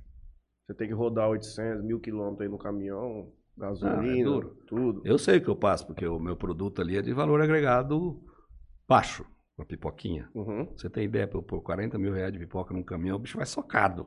uhum. Socado não, mas vai. com- É um baú Vai- grandão lá, porque dá, não dá 6 mil quilos. Não cabe uma agulha, Agora você imagina quanto custa aí que eu mando esse caminhão para Cuiabá? Ah, tem, né? Em rios, que é muito subutilizado no Brasil. O Brasil- Você consegue levar daqui até em São Paulo um produto. Mesmo, por exemplo, para reduzir custo, já faz hoje. né? Na época lá que eu estava em Manaus, a gente estava começando, estudando isso aí, Uhum, que era o cabotagem. uhum. A cabotagem no Brasil ainda está pouco, mas tem, É. que, tem que desenvolver muitos projetos. Hoje já está tá vindo bastante, né? Porque você, você sai do, do, do rio, entra no mar e vai O embora. problema é que o Brasil, eu não sei como o senhor viu isso lá fora, se também é muito forte. Questão de lobby, não? Lobby com político, às vezes interessa, Tinha- interessa para quem a Tinha que, tinha que oficializar. Então, lobby no Brasil tinha que virar profissão, igual é nos países desenvolvidos. Pronto. Tem coisa que você, sabe, vira, vira legaliza que tá tudo certo. é porque Eu sou lobista e vai lá e existe tal. desde- Aí não vai ser pro bar do pano, que é muito pior, Exato. né? Existe Então, desde que o mundo é mundo e vai existir. É, não, mas se, se entrar por esse lado, porque é- tem muita. te- Olha, não é difícil. Você olhando assim, como é que eu faria que o Brasil é assim, mas quem consegue fazer? Com esse emaranhado que criou aqui, de, eu não, não sou Uhum. político, não sou filiado a nenhum partido político, mas, pô, como é que você vai com 30 e quantos partidos tem hoje? 36, 34, sei lá, nossa, a 33. mínima ideia. Como é que você vai resolver isso aí? Né? Como é que você vai. é, Muita opinião Brasil é muito saqueado de muito... tudo, de muita forma. né? de, de, de toda forma. Agora, se você for analisar os números, eu- de novo, eu tenho até preocupação de falar de números, não vai falar que ou eu estou de um lado ou eu estou do outro, né? Mas, por exemplo, qual foi a inflação americana? 7%? A maior inflação dos últimos 40 anos. É, eu não sei o número exato, eu sei que foi a 7%. maior. Na zona do euro foi 5,1%. Você imagina o que que é 5,1% de inflação para a zona do euro. Você imagina que é 7% para o americano. Não, não é nada porque ele não tem inflação. 7% uma vez ou outra aí não acontece nada. Não, mas essa uma vez ou outra que acontece, olha o- como é que, como é, que, que acontece. Você viu a bolsa no mês de janeiro? Seis, seis nega- a única bolsa positiva que teve, tô falando dos grandes, tô falando Uhum. da Nikkei, da Standard Poor's, da Uhum. Nasdaq e da, e da, e da de Londres. A única que deu um positivo foi a de Londres, a do Brasil deu seis. Sabe? Então, mas é. gente- Então, é assim, a, a gente tem tanta coisa que a gente, a gente vai resolvendo o problema porque as coisas, o país é bom demais, vai resolvendo sozinho, porque ninguém Eu vai... acho, eu acho que foi o Beto que falou com a gente sobre isso. É porque não, não existe gente fazer uma relação da inflação nossa aqui de 10% com a do americano de 7%. Se ele tiver o ano que vem, talvez comece a preocupar. Mas o ponto é que nós estamos construindo uma inflação anual já há 20 É, anos. esse é o problema. Então a A minha inflação pandemia- não é 10%, A é pandemia 200%. pegou a gente, a, a- a pandemia pegou a gente é, fragilizado, Sim. totalmente fragilizado. Eu- não aguentaram, a gente não aguentou. Não existe. Né? É, então não dá para comparar. A mesma coisa, dívida. Pô, a dívida externa, a, dí- a relação dívida-PIB do Japão é 266%, se não me engano. A dos Estados Unidos é 125%, a nossa é 88%. Então nós estamos bem? Não, pera, não é- tem nada a ver isso. Uhum. Tem que ver com, né? Com como é que você faz isso aí, qual é a previsibilidade. Ó, os maiores problemas do Brasil para o empresário hoje é previsibilidade. Quem sair de São Paulo, estou falando quem sair porque ele está no sentido Sorocaba da Castelo Branco, Uhum. mas está bem ali, na- Barueri. Vê um armazém bem grandão da DHL ali. Aquilo lá foi na nossa época que foi aberto. Demorei acho que seis ou sete meses para ter aprovação para abrir aquele armazém do chefe da Alemanha. O cara perguntava isso, perguntava isso. Não, vai fazer muita pergunta, porque qual é a previsibilidade que tem o país? Para você montar um negócio, para você Uhum. investir dinheiro, para fazer alguma coisa. E não era nem uma fábrica, hein? O custo ali era, não é um custo de uma fábrica, um armazém logístico custa muito dinheiro. Uhum. Primeiro que você está assinando um contrato de anos de locação, que é caro. Depois você está montando estrutura lá dentro. Você, faz, você fazia build to suit nisso aí já? Fazia. Era o que fazia? Já. Costuma todo Na realidade, a gente era cliente de Build to Suite. Tinha gente que fazia o armazém para Uhum. alugar, pra, Hum, né? porque a, a gente não tinha armazéns próprios, era 100% alugado. não, não compensa, né? Não, não compensa porque você, você tem que ter flexibilidade para o teu cliente. Se o teu cliente muda, você precisa mudar, de alguma Uhum. forma. Você tem que atender, você tem que ir para lá. Então, é, eu não sei hoje, mas a, a DHL era a empresa mais globalizada do mundo. Quando eu, com, quando eu saí de lá, ela estava em 200 países. Entendeu que é isso? Trabalhava com produto químico, transporte? Sim. Que que é? A, a logística ela é dividida em vários segmentos, que Uhum. chamamos de sectors. Não Uhum. sei. São segmentos. Então você tinha, existe N segmentos. No Brasil tinha cinco, que era o, a gente chamava de, de high-tech, que era o eletroeletrônico e tal, essas coisas. Você tinha o FMCG, que é o Fast Moving Consumer Goods, que é o produto do supermercado, Uhum. Unilever, Colgate, Uhum. produto de giro rápido. Chemicals. Você tinha o químico e farmacêutico, era um, um segmento só. Você tinha o automobilístico e você tinha o spare parts, logística, que era a parte de assistência técnica. Por quê? Cada uma são sistemas diferentes. Para você fazer automobilístico, você tem que ter, você tem que entender. da- Então eu tinha, para cada um desses, eu tinha um gerente de produto, Uhum. que eram, normalmente eram engenheiros, e eles sabiam fazer projetos, eles eram especialistas. O cara de automotivo foi para a Polônia fazer um curso de uma norma de automotivo. O cara de químico farmacêutico entendia como é, que, como é que é o transporte, como é que é o armazém, quais são as seguranças de armazém. Então, os projetos específicos. Você pega, por exemplo, do high-tech. Pô, você não tinha ideia como é que é o gerenciamento de risco para levar um celular de, de, de Barueri até no... Naquela época, eu lembro que era o depósito da Casa Bahia. Hoje, imagina, eh, ali em Jundiaí. Imagina hoje para sair de Barueri com uma carga de celular. Valendo. Pô, você tem assim. Aí eu vou levar até, é, sei lá, 20 mil reais. Não, não precisa nada, beleza. Aí eu vou levar 50 mil. Opa, você precisa ter rastreamento. Uhum. Aí eu vou levar 70 mil. Oh, você precisa ter rastreamento mais uma escolta. Eu vou levar 100 mil. Opa, você precisa ter Opa. rastreamento mais duas escoltas, uma na frente e uma atrás. E seguro. Aí, todas com seguro. Todas com Isso eu estou dizendo por seguro que exigia. Para ele poder Ah. garantir o teu seguro, ele fazia o gerenciamento de risco. É o seguro que exigia. Aí falava assim, ó, eu vou levar uma carga de 700 mil reais lá para o depósito lá em Valinho. Aí, meu amigo, eu fiz isso várias vezes. Você não tem ideia. Por isso que chama de custo Brasil. Quando fala custo Brasil, tem muita gente que não vê. Você tinha aqui, você tinha uma escolta armada na frente, uma escolta armada atrás, um helicóptero em cima. Ô, louco.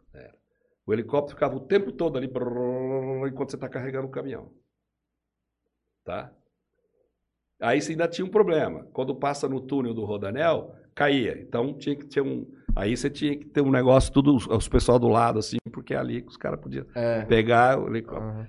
Quanto custa isso? Eu me lembro que na época, olha, faz tempo, hein? Um dia eu caí da cadeira quando eu vi isso, era. Puta, 2000, isso eu tava na Metropolitan, 2007, 2009 ou 2010. Esse custo todo era 36 mil reais, deve ser hoje. Quanto custa? Muito A hora de um mais, helicóptero, é. coisa ali, outra aqui, quatro caras na frente, quatro de cá. Isso é custo do Brasil. Às vezes 30 mil só pra helicóptero Tem muita gente levantar.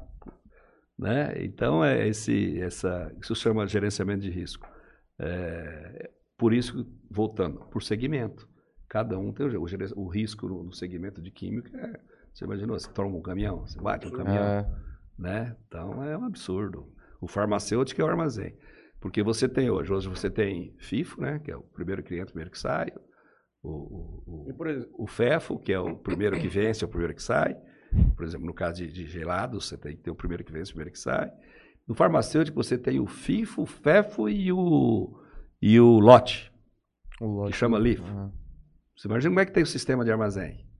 Aí você tem, né, por causa do investimento. E temperatura, quando você tem produtos que precisam de temperatura controlada. Por exemplo, produtos de, de oncologia, alguns deles, você não pode ficar com menos de, de, 4, de 4 mais que 9, em alguns casos. uhum. Olha o custo desse armazém, dessa energia. Agora vai, por exemplo, você imagina a logística de chocolate. Hum? Ali em Louveira tem um armazém, não sei se tem ainda, tudo isso que eu estou falando da época. derrete essa merda. É tudo, é tudo, é tudo geladinho, cara. Tudo geladinho. Só que tem uma coisa, quando é que você vende ovo de Páscoa? Só em abril. Na Páscoa. Uhum. E como é que você vai produzir no ano inteiro? Então você tem aquelas estruturas porta-pallets que elas, que elas caminham, tem uma rodinha, tem uns Uhum. trilhos. Então, porque normalmente você entra no armazém, você, as empilhadeiras passam no meio, assim. Lá não pode. Você tem uma rua só, você empilhou, põe para cá. Põe o outro, põe para cá. Para você ter uma rua tudo para ficar pequenininho. Imagina o, o preço desse, desse armazém refrigerado. O quanto que isso aí significa? Agora você imagina final? esta empresa, o tanto que ela tem que ter de grana para vender tudo uma vez só. Uhum. Então, tudo isso de logística tem que tem que- é a logística mais a empresa. Imagina o custo. Produz, produz, produz, produz, produz o ano inteiro. Só sai dinheiro, só, Só sai, sai. dinheiro. Lo- custo abre- logístico. Brinquedo. Quando que vem esse brinquedo? E o Brasil é um dos poucos países onde você tem Natal e Semana da Criança no mesmo semestre. Eu fiz logística do Brinquedos Estrela. Uhum. Rapaz, é que loucura aquilo. Vai produzindo, produzindo, produzindo. Tanto é que a estrela tem uma época que quebrou. Vai produzindo, produzindo, produzindo para vender quando? Outubro e dezembro. A grande. E você tinha, quando, vai, quando vai vender, você tem que colocar 15 carretas lá para sair todo mundo inteiro. Sai- Passou o mundo inteiro. Então, logística é um troço muito bonito. Tem que ficar muito ligado. Geralmente o cara que é, por exemplo, uma Nurion da vida, que mexe com produto químico de planta, por exemplo, na Eldorado ele tem em Três Lagoas. Esse cara eu acho que ele. Eu acho que ele prefere, ah, todos eles devem preferir transferir essa responsabilidade para uma empresa de logística do que ele criar dentro dele um departamento para fazer isso aí. Isso é, ó, quando eu vendia logística, as pessoas tinham que falar, vamos vender para reduzir custo. Reduzir custo era o quarto item. O primeiro item é transformar custo fixo em variável. Uhum. Vou dar um exemplo bem simplesinho. Se você tiver um armazém, você precisa ter uma empilhadeira. Se essa empilhadeira, você precisa ter um operador de empilhadeira. Se essa empilhadeira está balançada duas horas por dia, você não vai cortar o teu operador no meio, né? Uhum. Isso é- e essa empilhadeira está lá. Agora, se você contrata um armazém terceirizado, você paga só as duas horas, Uhum. porque o operador trabalha para outro, vamos dizer assim. Um exemplo simples, esse é um. O outro, segundo, que é, tão, é exatamente o que você está falando, é foco. Eu não sei hoje, na época, um WMS bom, bom mesmo, pegar o mundo inteiro, que eu lembro que a SAP, a SAP desenvolveu, é milhões. Agora, você produz um, produto, um determinado produto. Você vai gastar milhões numa máquina nova, numa coisa nova, ou você vai gastar milhões num WMS, que não é teu O negócio? que, que é WMS? O sistema de gerenciamento de armazém, o Warehouse Certo. Management System. Uhum. Deixa para quem faz. Uhum. Aí você vai investir treinamento, caminhão especial, não sei o que, ou você vai contratar quem faz. Então, existe ainda. Na vida tudo tem um especialista. Tudo tem que ter um especialista para focar. Então, o negócio é foco, foco, foco. Aí você vai me perguntar, pô, Magalhães, você fala tudo isso, mas você não terceiriza o transporte da sua pipoca? Ainda não, sabe por quê? Porque eu ponho dentro da gôndola do mercado. Eu não consegui achar ninguém que põe com o nosso uniformezinho, vai lá, pega a nossa caixinha e põe lá. Você vai contratar, aí você tem que ter. Também eu estou falando que nós temos quatro caminhões só, quatro motoristas treinadinho que vai lá e põe lá dentro, porque ele põe lá dentro. Já faz serviço completo. Aí faz serviço completo. É- é- então tem algumas coisas que é mais difícil, Uhum. né? O senhor tá sabendo que abriu um- uma logística do Mercado Livre aqui em Jales? Tô. Parece que é. Acho que são mais de 10 carros que faz a região inteira aqui por dia. E tem, a gente, tem aqui, ó, aqui no distrito, aqui nessa rua aqui da frente, vocês se conhecem ali. Ele conhece porque o teu pai ia comprar copo ali no Zé Márcio Pavão. Copo? Mas depois da comercial já aqui. Taça de, de taça Ah, de sim, ah, lembra? é, aqui ali na... no Zé Márcio ali, Pavão. É perto É. da... Perto da Colombo, logo depois do Colombo, do Do- Colombo Autopeças ali, do Colombo Oficina. Isso, tem ali, ó, a Café Zaporé, Não, ali sobe, tem você uma- continua ali, E tem ele, um... ele tá, é, Mercado Livre, o pessoal vem buscar e ele leva lá no... Uhum. no, no- no Teve uma vez que eu comprei um... Eu ia comprar um... Uma antena de televisão. E aí eu busquei no Mercado Livre, que geralmente os preços mais em conta. E aí achei uma lá, 23 reais. Aí eu fui ver da onde, da onde que vinha, né? Pra poder ver um lugar mais próximo, pra poder chegar mais rápido. E eu acho que na época não tinha esse negócio do, do full ainda, da, da entrega full deles. Aí eu olhei lá, Jales. Falei, ué, onde que? Onde será isso aí? Tinha o nome de uma empresa. Aí eu pesquisei na internet, deu uma empresa. Falei assim, bom, vou ligar lá nessa empresa, eu vou comprar e vou pegar lá, né? Com os caras, né? Não, não pagar frete nem nada. Aí o pessoal, não, é só pelo Mercado Livre. Não, mas eu moro em Jales. Só pelo Mercado Livre. Eles entregam aí, não tem problema. Mas é só pelo Mercado Livre.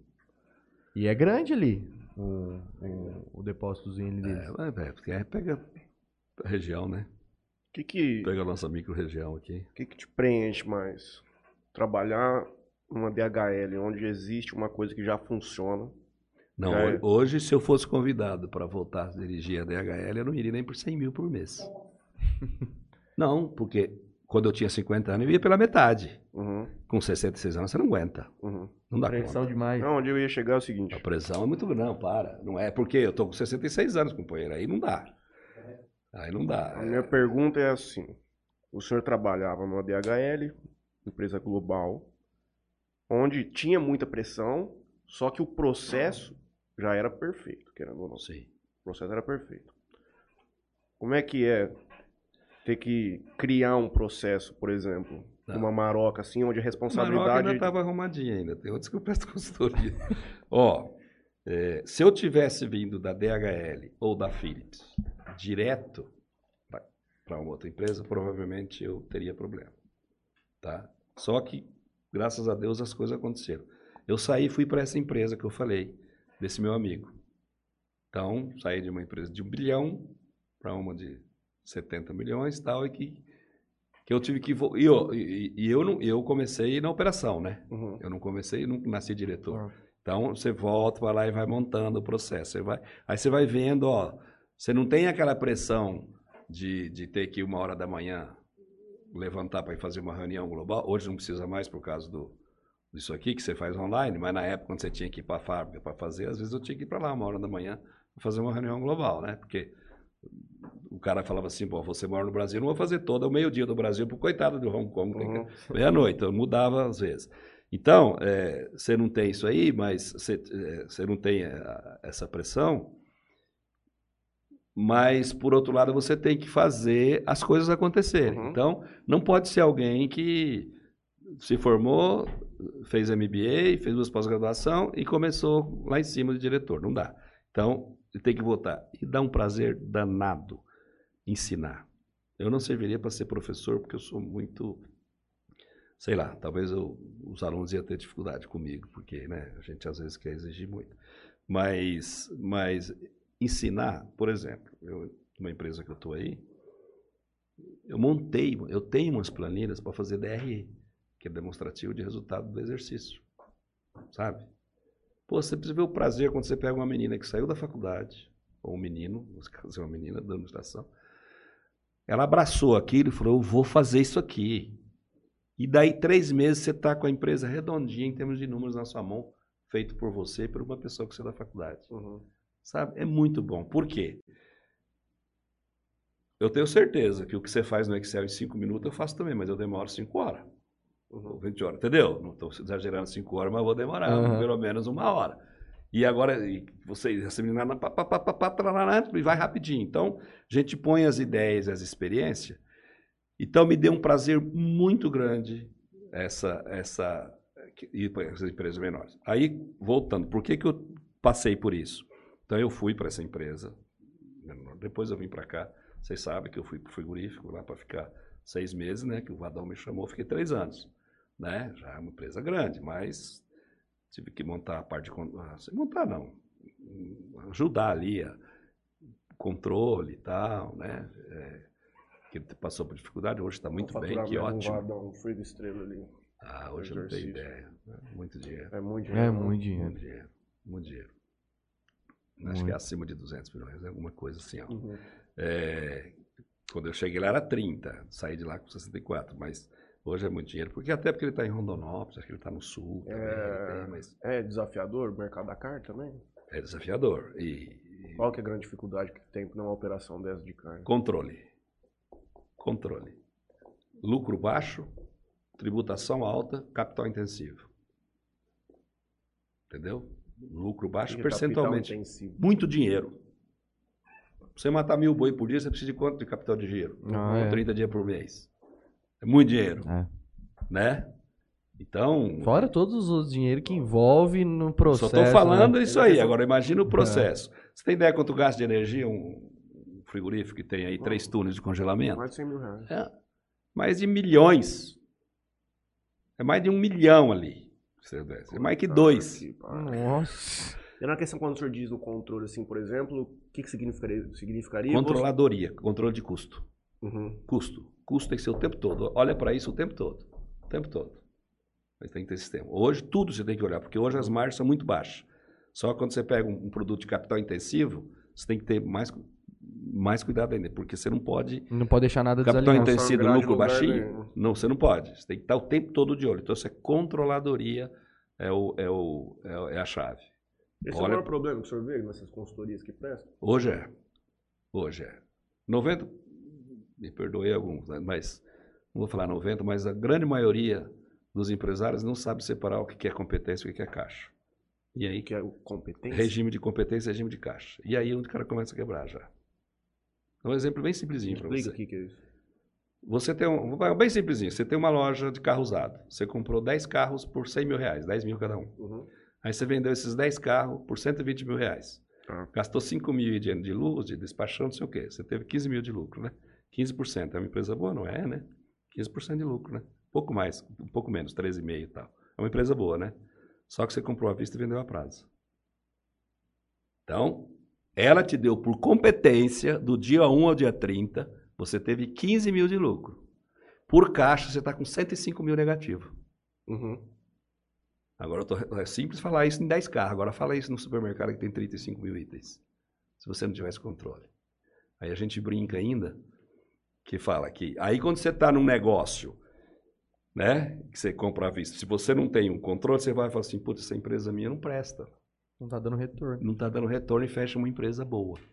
Agora faz o contrário, que é o que acontece muitas vezes em comércio. Aí você imagina o contrário, você comprou a prazo e vendeu à vista. Chegar no final do mês, você está com as gavetas cheias de dinheiro, né? Uhum. De novo, tudo bem. A 10 carros eu sei que eu tenho 100 mil para pagar de carro, mas você comprou um monte de item, você não sabe o que tem para pagar. Uhum. Se não tivesse controle. Então são dois controles. Caixa competência. O que, que acontece muito, que você vê muito, às vezes, comércio quebrar. Comércio tem dinheiro todo dia. E o cara compra um boleto para 20 dias, 30 dias. Aí vê aquele monte de dinheiro ali, não pode gastar com se, se você não tiver um controle por competência, Uhum. O quanto de fato você ganhou, o quanto você lucrou, não importa se você pagou, se não é pagar. o que você pagou ou o que você recebeu, é o, é o que você gastou e o que você faturou. Isso é competência. Então você sabe que deu 15% de lucro, mesmo que você comprou a prazo e vendeu à vista, você sabe que você só pode gastar aqueles 15%. Entendeu? Né? Que... Como que é falar para um empresário de 20 anos no ramo Fala pra ele assim, amigo, você não sabe trabalhar. Falando. Falando. Você é um excelente empreendedor, mas é um péssimo empresário. Simples assim. Tem muita gente que confunde. Tem muito empreendedor que não. É, eu tô com. Eu estava sábado, eu fiquei sexta e sábado em São Paulo. Eu fui para um assunto aí do laboratório, mais da da Olhos Verdes, que a gente está fazendo um serviço lá. E no sábado eu fui conversar com um amigo que vocês conhecem, de Jales, tá, tem uma empresa de logística lá, está indo muito bem, né, que é o, o Guto Rosalino, né, que está indo muito bem, ele o sócio dele. E eles estão vendo uma empresa lá em Santa Catarina e me chamaram para a gente, nós passamos lá dando uma olhada. É, pensa numa empresa que o cara, é empre... o cara tem 34 anos, essa empresa Santa Catarina, gênio, o cara tem umas ideias, desenvolve umas coisas que, gênio, quebrou, quebrado. Porque é um excelente empreendedor, onde ele põe a mão, dá certo, mas não, não sabe administrar. Não sabe administrar não é empresário. Então tem que aprender a ser empresário. Isso aí deve acontecer muito no Brasil. Mas todo dia. E eu não tenho essa dificuldade para falar isso. Eu não tenho. Não, na verdade, a verdade tem que ser dita. É. Não. não, eu digo mesmo, e eu chego e falo, você sabe qual é o seu problema? Não existe empresa ruim, existe empresário que não presta. Já perdeu a Se a empresa deu um, não, não, não, não, pelo contrário. Simplesmente eu desisto. Se o cara não uhum. escuta, já. Aqui Até não... porque está te contratando para essa mesmo. Não vou é, falar. Não vou falar o nome porque é antiético, mas aqui já não teve, porque eu fiquei duas horas e vazei. Você viu que não tinha salvação? Não, não vai escutar. Uhum. Não vai escutar, acabou. Não tem jeito. Sabe? E tem hora que você tem que chegar e falar, parceirão, ó. A primeira coisa que eu chego no define quanto você precisa para viver. E vamos ver se a empresa dá. Define. Uhum. Não mistura o pessoal com o profissional. Não misture. Pelo amor de Deus, eu estou falando isso aqui. Empresário que estiver ouvindo, algum jovem quiser botar, separa. Separa. Não mistura. Não, tira da empresa para reformar meu apartamento. Tira daqui para pagar meu carro. Não, pelo amor, separa. Caixa por competência pessoal do empresarial. Primeira coisa que você tem que fazer. Né? E se você. Ah, mas como é que eu faço? Eu, tem uma planilhinha de é, DR, é bem simples. Qualquer computador sabe o que é isso. Uhum. Normalmente não querem fazer porque faz por caixa, não é por caixa, mas todo mundo sabe. Sabe? Vou fazer ali. O que eu estou falando aqui é beabá. Quem fez administração então, é beabá, só que não faz. Se o cara pegar um, um papel já, já. Papel! Já aqui, ó. Ó, tem empresa aqui que eu faço no, no caderno. Dá para fazer. Eu vou falar para vocês uma empresa que eu acho que ele não vai achar ruim de eu falar com ele, porque ele ficou contente. Vocês conhecem o Lecinho, da Pantato? Sim. Aquela empresa que tem em frente? Sim. Então, ele tava, todo mundo falou que ele estava quebrado. E ele estava quebrado. Simplesmente fazendo isso. Sobreviveu. E é uma baita de uma empresa. Ele não vai achar ruim tá falando isso para ele. Misturar tudo, bagunçava tudo. Ele sabe disso. Uhum. Eu cheguei lá, separei, vamos separar devagarinho. Sabe, faz isso aqui, faz isso aqui. A esposa dele pegou, fazendo num caderno. Depois eu fiz a planilhinha no Excel que eu tenho, coloquei, fiz preenche aqui na planilha. Mas era um caderno, eu tinha um caderno. Por quê? Porque todo dia você quer começar a fazer, primeira coisa, vou começar no dia primeiro. Eu comprei um rolo de papel higiênico, anota, um rolo de papel higiênico, cinco reais. Não esqueça. Todos os dias, no papel de caderno, chega no final do mês, você coloca aquilo lá. Você sabe onde você sangra. Exato. Você sabe onde está saindo sabe, dinheiro que não tudo, devia. Sabe? E você sabe quanto precisa para a empresa viver também. Né? E é duro, gente, porque você pega essa pandemia e quem estava cambaleando caiu. Sim. Né? Quem estava de pé quase cambaleou. Porque não foi fácil, não. A gente, não, falando da experiência própria, nós deixamos o pessoal um mês em casa e seguramos a peteca. Não é fácil. Se você não tem lastro, e às vezes. O empresário é empresário. O empresário tem que entender. Você escolheu ser empresário. Você acha que quanto. Então não reclama, vai querer só comprar fazenda. Às vezes você tem que tirar do bolso e pôr também. É. Uhum. Não é mais de rosa. Quanto que você acha, por exemplo, uma empresa que fatura um milhão de reais por ano? Quanto tempo de caixa você acha que é saudável ela ter para enfrentar uma Depende crise? do ponto de equilíbrio dela. O ponto de equilíbrio é o, o, quanto, que, o quanto que você precisa faturar para pagar o seu custo fixo. Uhum. Isso aí você, você precisa planejar DRE. Uhum. Né? Meu custo fixo. Então você tem, você tem 10 mil de aluguel. No, mão de obra, às vezes a pessoa não põe no custo fixo, mas vamos colocar no fixo, porque não é toda hora que você fica ajustando a mão de obra de acordo com a produção. Uhum. A empresa pequena normalmente a gente põe. Então você tem lá energia, blá, blá, trocentos custo fixo, você sabe qual é. Telefone, essa luz aqui, tudo é custo fixo. Então eu tenho lá 100 mil reais de custo fixo. E a minha margem de contribuição, a minha margem bruta, o que é a tua margem bruta? É o quanto você gastou para fazer aquele produto de matéria-prima e de máquina. Que, é, é, que, aí é o seu custo variável. Uhum. Você não vai usar essa tampinha se você não fez a garrafa de água. Uhum. Então, é o que você custa de, custo de, de variável, de insumos que é variável. Né? É, você não vai transportar se você não vendeu. Você não vendeu. Então, você só produz se você vender. Então, você divide isso aí, você vê qual é o seu conto. Você tem lá, por exemplo, 30% de margem bruta. Então, se você tem né, 30 mil, para ficar fácil a conta, de custo fixo, você divide 100 mil. Né? Se você não vender 100 mil, você não paga a tua conta. Se você é. vender 90, você vai ter que tirar dinheiro do bolso. Uhum. Então, quando, aí você tem que estar sempre preparado. O, o, o que eu, o, o ideal, difícil ter isso. O ideal é você ter sempre, no mínimo, no mínimo, um mês. Aí depende do teu produto. Como é que você compra? Você compra à vista, o seu produto compra muito à vista, vende muito a prazo. Tá? Tem, tem uma empresa aqui que, tô, que o capital de giro dela é 40 milhões por mês e ela compra à vista e vende a prazo. E o capital de giro dela é 40 milhões. Com cap... o consumo de matéria-prima é 40 milhões. Então, aí você compra à vista, vende a prazo. No caso, no caso de boi, por exemplo. Então, você, poxa, você precisa ter no mínimo um mês. Uhum. Para você ter um mês de fôlego. É. Aí você, o seu, seu, seu, seu ponto de equilíbrio é alto ou é baixo? Você precisa vender muito. Então, normalmente, no mínimo, no mínimo, você tem que ter 60 dias, que é 30 mais 30 de, 30 de sobrevivência mais 30 de folga. E normalmente dura muito mais que isso. O uhum. que, que acontece? Às vezes tem retaguarda. Aí entra, por que, que muito empresário, principalmente os do interior, gosta de boi, de fazenda.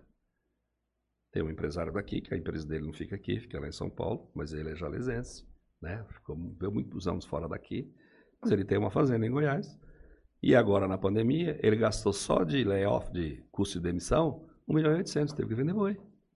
Uhum. Ele fez o contrário, ele investiu em boi. Então ele falou, nessa hora tá, eu vou lá vender meus boi. Tem um outro que vendeu uma fazenda, daqui. E eu gostei. Isso é empresário. Pô, você vendeu a fazenda? Eu vendi. Foi, minha, foi a, a, minha empresa que me deu a fazenda.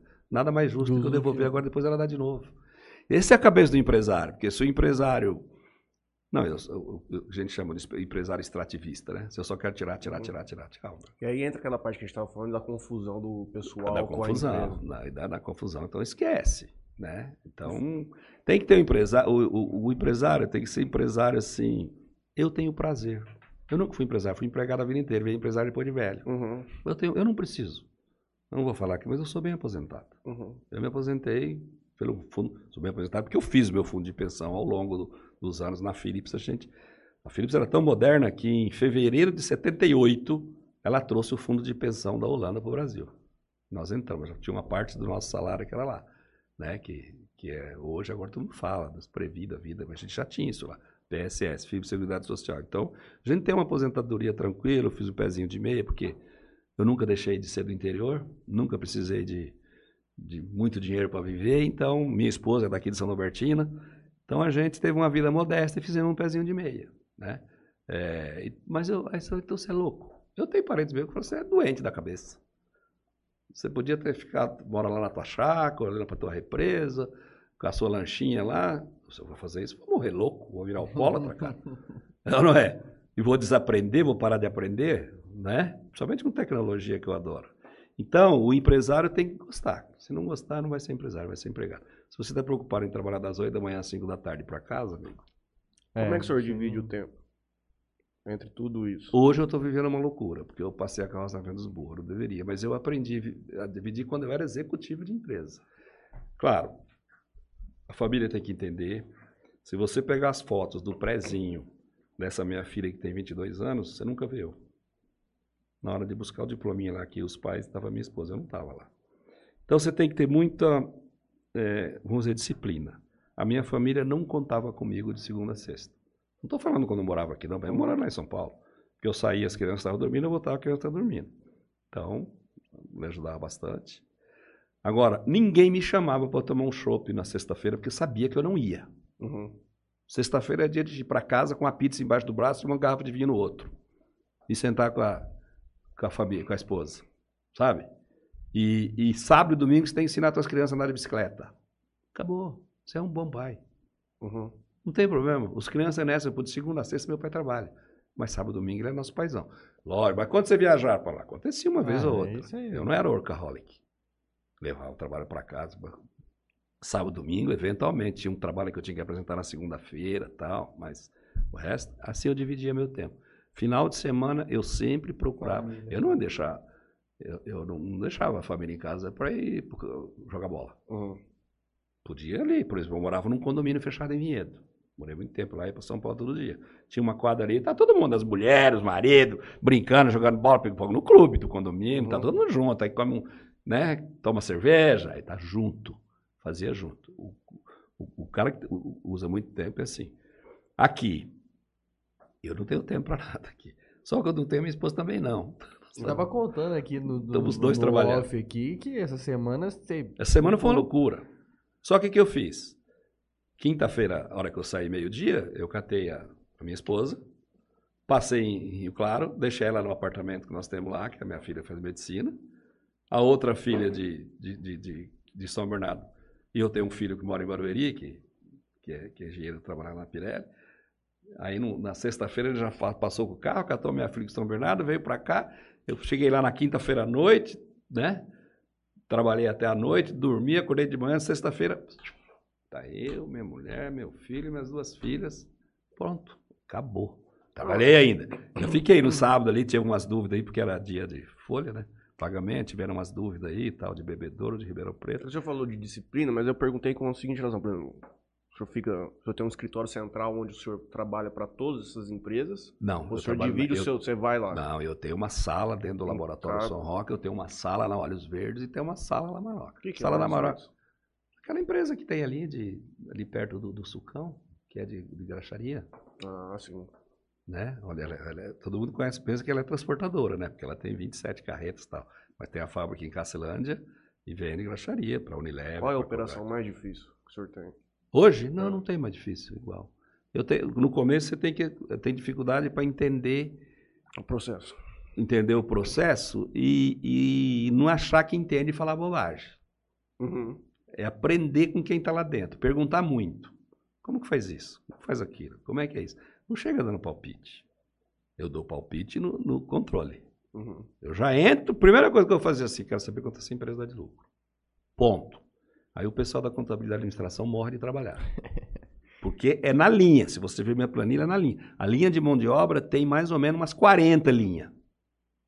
É bem INSS. GTS, patrão, é, sabe? Bem detalhado mesmo. Mas Não que ser, né? passa uma agulha de administração. Primeira coisa que eu faço é isso. Eu fico ali uma semana sem ver mais nada. Ah, tá bom. Puxa, dá lucro. Ah, dá 100 de lucro? Putz, tá devendo mi- mil.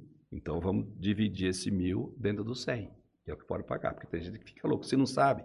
Você não sabe quando dá de lucro, você não sabe o que você pode comprar, não sabe como negocia a tua dívida. Dívida quebra empresa? Não. Se a empresa der lucro, não. Não pode ser uma dívida a loucura. Uhum. Se, se você hoje. Até porque o povo fala, né? Quem não deve, não É. ganha. Ah, não é nem. O ideal é. Se, você não precisa- porque é, é melhor você pegar o juro que você paga para o banco para você, mas às vezes não tem jeito, né? Uhum. É, o, o dinheiro do, do, do banco, do empréstimo DV, devia ser usado para você aumentar o teu negócio. Não pra tampar uma Não para perda, né? tampar o buraco, para você aumentar. Vou abrir um negócio novo, aí você vai lá e busca dinheiro. Né? Vou, meu caminhão tá velho, tá me dando manutenção, vou comprar um novo, aí outro dinheiro. Agora, comprar para pagar uma dívida que você já fez no passado, Você tá fazendo outra dívida. você está fazendo outra dívida e está pagando lá. Então, é, é, você tem que. você- primeira coisa é isso. Não, mas você não vai olhar para eu estou endividado. Calma. Você, é você já está endividado faz tempo, fica mais uma semana, duas. Uhum. Depois a gente vai ver. É exatamente isso aí. Quanto você gera de resultado. Por isso que chama demonstrativo de resultado do exercício. O exercício é um mês, um ano, mas normalmente é um mês. Puxa, é consistente. Ah, essa minha empresa dá 100 de lucro. É consistente esse lucro? Lucro operacional, competência. É consistente? Ele deu esse mês, vai dar o mês que vem, vai dar outro? Ou não, esse mês foi uma bolha. Foi sazonal. Ah, por exemplo, nosso ali, eu não posso pegar como referência outubro. Outubro é o meu Natal na pipoca. Outubro explode, porque é a semana da, É. da criança todo mundo compra. Então tem que pegar. É consistente, é consistente e tal. Tá bom. Quando você deve, eu devo um milhão. Quando você faz, você faz 100. Quem hoje que consegue comprar uma casa de 500 mil à vista? Se o cara ganha. Vamos falar de 300 mil se o cara ganha 15 mil por mês. Ele tem que comprar, pagar em 30 anos. Pô. Sim. Pega a sua dívida, estica. Uhum. Só que você tem que saber que você vai pagar aquilo lá. Então, primeiro de tudo, primeira coisa, primeira coisa que eu faço, tem DRE, tem, me mostra. Agora vamos checar. Se não tem, vamos fazer. Deixa Primeira eu fazer coisa. uma outra pergunta pro senhor. O senhor e tem tanto tesão no controle, você também E vai olha, eu pro, não sou, eu não sou formado em administração. vai nada. pro chão pra ver efetivo. Porque você recebe o número. Sim. Você fala Franley, ó, Franley, você me traz um número aqui de quanto, de quanta caneta você está gastando por mês. Só que eu também costuma andar pra ver efetivamente como a coisa funciona. Ando quando não, quando não tem consistência. E Uhum. você pega isso, dois, três vezes você pega. Não tem como mentir. Uhum. Se você está controlando, opa, peraí, essa linha aqui. Porque toda vez que você faz, você está lá. Nós estamos em fevereiro. Você põe fevereiro, março. Opa, que linha é essa aqui? Fevereiro era 10, março é 10,2, beleza. Fevereiro 10, março é 14, opa. Agora vamos destrinchar isso aqui. Uhum. É do macro para o micro. Uhum. O preço vai assim. Primeiro é o macro. Quanto que ela está? Putz, o macro não deu resultado. Aí já é complicado. Aí vamos para o médio, depois você vai para o micro, que é a linha. Né? Então, vamos pegar, vou pegar da minha empresa para não ficar falando da, da empresa dos outros que não tem procuração. Ah, Dentalzão, puxa vida, não deu. Onde é que está o problema? Está na pipoca de 90 gramas, está na de 20, está na diet, está na caramelizada, está no geladinho, está onde? Aí você vai para os custos. As 90, tá, você vai para o micro. Aí, Aí você vai lá e vê assim, é, manutenção de fábrica. Mês passado eu gastei dois mil reais, 2.100, 1.950, 4 mil. Opa, para tudo. Quebrou alguma coisa. O que, que aconteceu? Puta, isso aqui quebrou. Isso aqui. Você não viu que ia quebrar? Por que quebrou? Quebrou por displicência, quebrou por quê? não é somente Saturação números, de né? máquina, quebrou por quê? Entendeu? Não tem como. Se você. Ó, what's not measured is not managed. Se você. O que não é medida não é, plan- não é gerenciado. Uhum. E se você medir, você vai gerenciar. Não, não é tudo de uma hora para outra. Não, jamais toma decisão em um mês, dois meses. Não toma. Porque você não consegue ver inconsistência. Você não Porque consegue ver pode ser uma coisa que realmente aconteceu, mas Não. foi uma fatalidade. É, e as cons- inconsistências vai pegando. Você vai pegando. Aí você vai. Vou dar um exemplo aqui do São Roque. Nós, o São Roque tem 18 unidades. Primeiras 18. Opa, tá legal. Agora vamos por regional. Jales, Bebedouro, Ribeirão Preto, Sinop. Opa. Agora vamos para a unidade. Jales é Jales, Santa Fé, Estrela, UAMI, Rua 3. Vamos Bebedouro. Bebedouro, Taiú, Viradouro, Monte Alto, Vira, né? E Você, do- tem um, você tem um laboratório dentro do ano? aqui tem pessoas, não é um laboratório, tem pessoas trabalhando no AMI. Tem lá, aqui. É licitado isso aí? Isso licitado do jeito deles lá, Uhum. né? Como a gente tem na Santa Casa, que na Santa Casa vai fazer lá com a gente, mas Entendi. também foi licitado. Então tem, a gente tem dentro da Beneficência Portuguesa de Ribeirão Preto. Lá é um laboratório mesmo de Ribeirão Uhum. Preto. Laboratório montado com todas as máquinas igual daqui, dentro da Beneficência. Estava lá sexta dentro de um hospital desse? O laboratório. Laboratório. O laboratório. Como é que Sempre funciona o contrato? 10 anos? Bastante? É, é bastante, mas e, o contrato você tem que olhar duas, você tem que olhar o valor do exame, o tipo de exame e o mix, né? Tem Às vezes o barato ajuda a pagar o carro. Não, e o mix, assim, porque senão você toma muito cuidado, né? Você tem hoje 10 exames de 100 reais e 100 exames de 10 reais. Você precisa dar uma invertida? É. Você, né? Então, mas um exemplo, né? Não é, não é minha praia. Então, é sempre assim, você entra, macro. Depois vou para o médio, depois vou para o micro. Aí isso dá tempo, dá muito tempo. Principalmente se a empresa não... É diferente você pegar uma empresa igual o laboratório, que está muito bem, 18 unidades. Isso né? aí também falando de empresa pequena. Você pegar uma empresa muito grande também, é tempo pra caramba pra A analisar empresa muito grande já tem isso, senão não Já. cresceu. Qual foi a empresa tua, assim, com maior margem? Ah, a margem, cuidado, hein? Margem percentual não quer dizer dinheiro, porque depende do segmento. Tá? Depende muito de segmento. Eu falei para você de. A de menor foi de frigorífico. Uhum. Porque eu falo de EBITDA. Porque tinha aquela- EBITDA, Uhum. tá? Porque o EBITDA é bem pequenininho, porque o volume é alto. Então, se você vender hoje um contra. Tá certo? Tá, tá quase lá, né? Se eu vender contra filé 100 power, você não vai vender. Mas picanha já está vendendo. A 100 reais você vai vender. Então, não adianta, ah, eu quero ganhar 30% da conta fila. Não, você tem que ganhar o que está o mercado, porque é, é, muito, é, muito, é muito volume. Aí você tem, porque é, é capital intensivo e o, vou dizer assim, o variável é muito dinheiro. Que o variável é o, vamos dizer, no caso, o boi, o porco. Ele é, Uhum. eu não- ele é mais caro de longe, né? Que ele é o, o da cadeia. Aí você pega indústria de serviço. Indústria de serviço tem que ter EBITDA alto. Indústria de serviço é gente. EBITDA é o valor que você tem depois do pagamento dos impostos, não é? Antes. Antes. An- não, antes do, do imposto. É, EBITDA é Earned Before Interest Tax. Então é o, o resultado antes dos juros. Por isso que é por competência. Uhum. Não pode. Aquele dinheiro lá, se você comprou à vista e vendeu a prazo, você foi buscar ele no banco. Então o seu EBITDA é de 15, mas o seu lucro, lucro não vai ser 15, é menos o juro. Então antes dos juros, que é o interest, o tax é, é é o imposto sobre o, o lucro, que é a contribuição social sobre o lucro líquido e o imposto de renda à pessoa jurídica. Só esse. O, o imposto sobre a venda já está lá em cima. Você vê a venda menos o imposto sobre a venda, faturamento líquido, lá, lá, lá, lá. aí chega no EBITDA, né? que é o lucro operacional. Lucro operacional antes do, do imposto sobre o lucro e antes dos juros e antes das depreciações e amortização. Depreciação, porque você tem. Porque depreciação, você parte do princípio que você tem que repor. Você tem um caminhão, deprecia. Né? Tem que depreciar normalmente 50% em 5 anos e tal. O, o imóvel você não deprecia, você amortiza ao longo dos anos, né? Porque o imóvel não perde valor. Parte se detalhes, deprecia. hein? O senhor já chegou a empreender com propriedade intelectual, alguma coisa que não tem um produto físico? Não, mas é, eu empreendendo não. Mas já, já prestou consultoria para Também não, também não. Nunca empreendei. É maravilhoso isso aí. Isso É muito, o cara faz é dinheiro, maravilhoso. é, mágico. É, né? você vê, é a, é a praia do meu filho, né? Meu filho, apesar de ser engenheiro de produção, ele, ele foi para uma área de TI, aí Uhum. ele foi para o Walmart, ficou sete anos no Walmart, em BI. Você deve ter visto. BI é a, palavra da moda, porque o software tem BI da Microsoft, tem de outra O empresa. que que é BI? Business Business Intelligence. É o cara que ajuda Ah, o tá. comercial. Uhum, E hoje ele está na Pirelli, na mesma área. Então, é, é inteligência. uhum. Ele no home office fica lá, e, né? Porque é, é, é inteligência. Não é? Vamos dizer assim.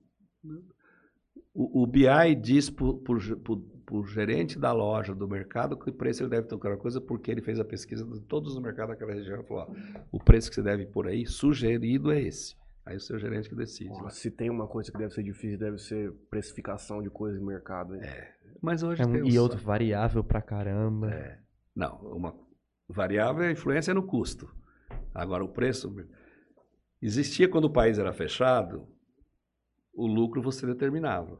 Você fazia o custo mais lucro igual a preço, porque você não tinha concorrência. Né? Hoje não. Hoje o, o- preço que determina o mercado. Então, o lucro é o quanto você gastou para fazer aquilo lá. O, o preço que determina o mercado. Como o senhor vê publicidade? Publicidade, eu imagino que deve estar passando por uma transformação maluca, porque publicidade agora Não, não, não. Como que o senhor trata publicidade dentro das suas empresas? Então, tem que cada segmento hoje é porque acho que nós estamos passando a fase da publicidade, TV. Hoje nós estamos indo para o digital, o povo gosta disso aqui, de, Uhum. né? E consumir de acordo com a hora que ele quer. Um YouTube. O que ele quer, na hora que ele quer, Uhum. você, você faz isso aqui, a pessoa não precisa assistir agora, Não. Não. né? Fica Então, gravado pra eu sei, tá lá gravado. A, Hora que a ele- marca do cara vai continuar aparecendo. A hora que ele ter tempo lá, ele vai, e outra, e, a- e aí a mídia digital, né? Uhum. Porque hoje Que você chega diretamente no cara. você chega diretamente, o cara olha e tal, tem um tempinho, tá dentro do ônibus, Você consegue Aqui não, mas você pega em São Paulo, você fica duas horas entre metrô e ônibus para ir trabalhar, né, cara? Muita gente Ah, fica, eu, né, cara? Eu fiquei muito tempo. Você ficou, né? Então você sabe o que é isso, eu também já fiquei. Então é. é Quase três horas por dia indo e voltando. Indo e voltando, né? É. O digital você consegue segmentar muito mais assertivamente do que uma mídia mais E você tem. E você mede, né? E, é, você você consegue consegue medir. O quanto que a pessoa entrou aqui, quantos entrou Quanto ali, custa quanto pra tem, você Quanto chegar em cada Quanto pessoa? custa por isso? Que não é um custo tão alto, né? Perto do que era Ah. antigamente. Você imagina Não. você fazer uma. É porque Você ficou muito mais próxima do cliente do que antes. Hoje a tua publicidade tá aqui na minha mão. É. Antigamente o cara tinha que dar, você tinha que dar sorte do cara tá ouvindo rádio a hora que passa a tua Ou- propaganda eu e me ele ouvir lembro. e ele ser uma pessoa que tem interesse no teu produto. Não, eu me lembro quando a gente ia lançar um. Normalmente TV era mais ou menos igual caça. Vamos fazer um chassi novo. Porque mudava a tecnologia, Uhum. então cada três anos um chassi novo. O chassi fazia. Naquela época tinha TV de 14 polegadas, 16, de 20, 29 era maior. Né? Então, mas era o chassi, a eletrônica, a tecnologia era, era a mesma. Puta, quando você ia lançar um chassi dele, o custo de, de publicidade. Eu me lembro uma vez que contratou a Ivete Sangalo, quando ela estava no começo da carreira, cara. Imagina o valor de. Pô, quanto que era a hora do o, o segundo no Jornal Nacional? Só para falar de uma aí, né? É, Tá absurdo. Hoje não, hoje está. Por isso que foi, foi, foi os custos conseguiram ser reduzido, né? As Mas coisas. o senhor são- entende que a publicidade é vital para uma empresa. Dependendo do, do segmento também, não? Ó, você conhece aquela rádio laser de Campinas? Não. Rádio Laser é uma rádio sertaneja, eu sou apaixonado por sertanejo, então quando eu entro, ela, quando ela começa a pegar ali, depois de Cordeirópolis ali e tal, eu já coloco nela. Ela tem um slogan, um slogan não, uma frase, ela não é slogan, não é o slogan dela, uma frase. Deve ter uns 20 anos que eu escuto isso. É, parar de investir em publicidade é como parar o relógio para economizar tempo. Frase legal, né? Uhum. Não vai, não adianta, cara. Precisa. Eu estou aqui. Hoje eu estava agora com o meu sócio ali vendo o que, que nós vamos fazer de marketing para. Eu quero Interiorcast. entrar numa outra região. Não, é que eu, eu quero entrar numa região onde gente está. Por exemplo, eu, eu gosto muito da região ali de, de Campinas, Piracicaba, Rio Claro, ali. Ali é, é- tem grana, Muito. qualidade de vida É. boa, dinheiro, muita gente, uma- muito próximo uma da Serviço, outra, serviço e tal. E eu não consigo entrar. Lá tem umas marcas que não tem jeito. Só que chegar com o que lá com a pipoca? é, eu então a gente sai daqui e vai para São Paulo, mas passa por ali. Uhum. Eu levo um caminhão a cada 15 dias, porque em São Paulo a gente vende muita diet, a outra não vende. E aí, eu sou bisbilhoteiro, não tem jeito. Eu falei que sábado eu estava lá, mas fui eu, minha filha, fomos, fui pro supermercado ver o preço das pipocas. Lá tem uma tal de vovozinha que domina.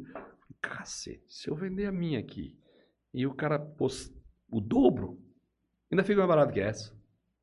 E a nossa pipoca é boa, não é porque é minha, não. Uhum. Quem falou que está falando que é bom não sou só eu, né? Quem come? Quem come e quem e engenheiro de alimentos que conhece as duas fábricas.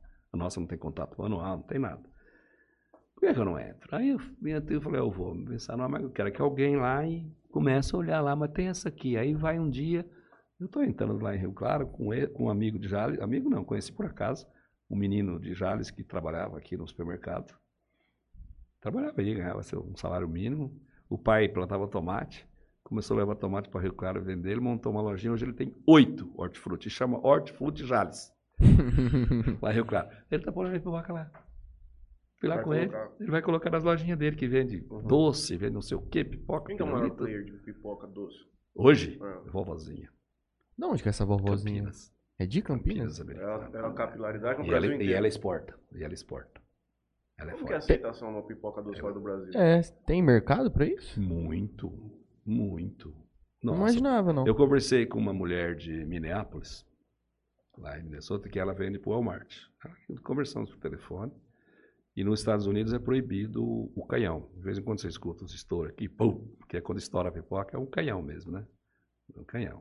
Nos Estados Unidos eles têm que comprar já estourado e depois eles fazem lá o, o- a saborização, a caramelização, essas coisas todas.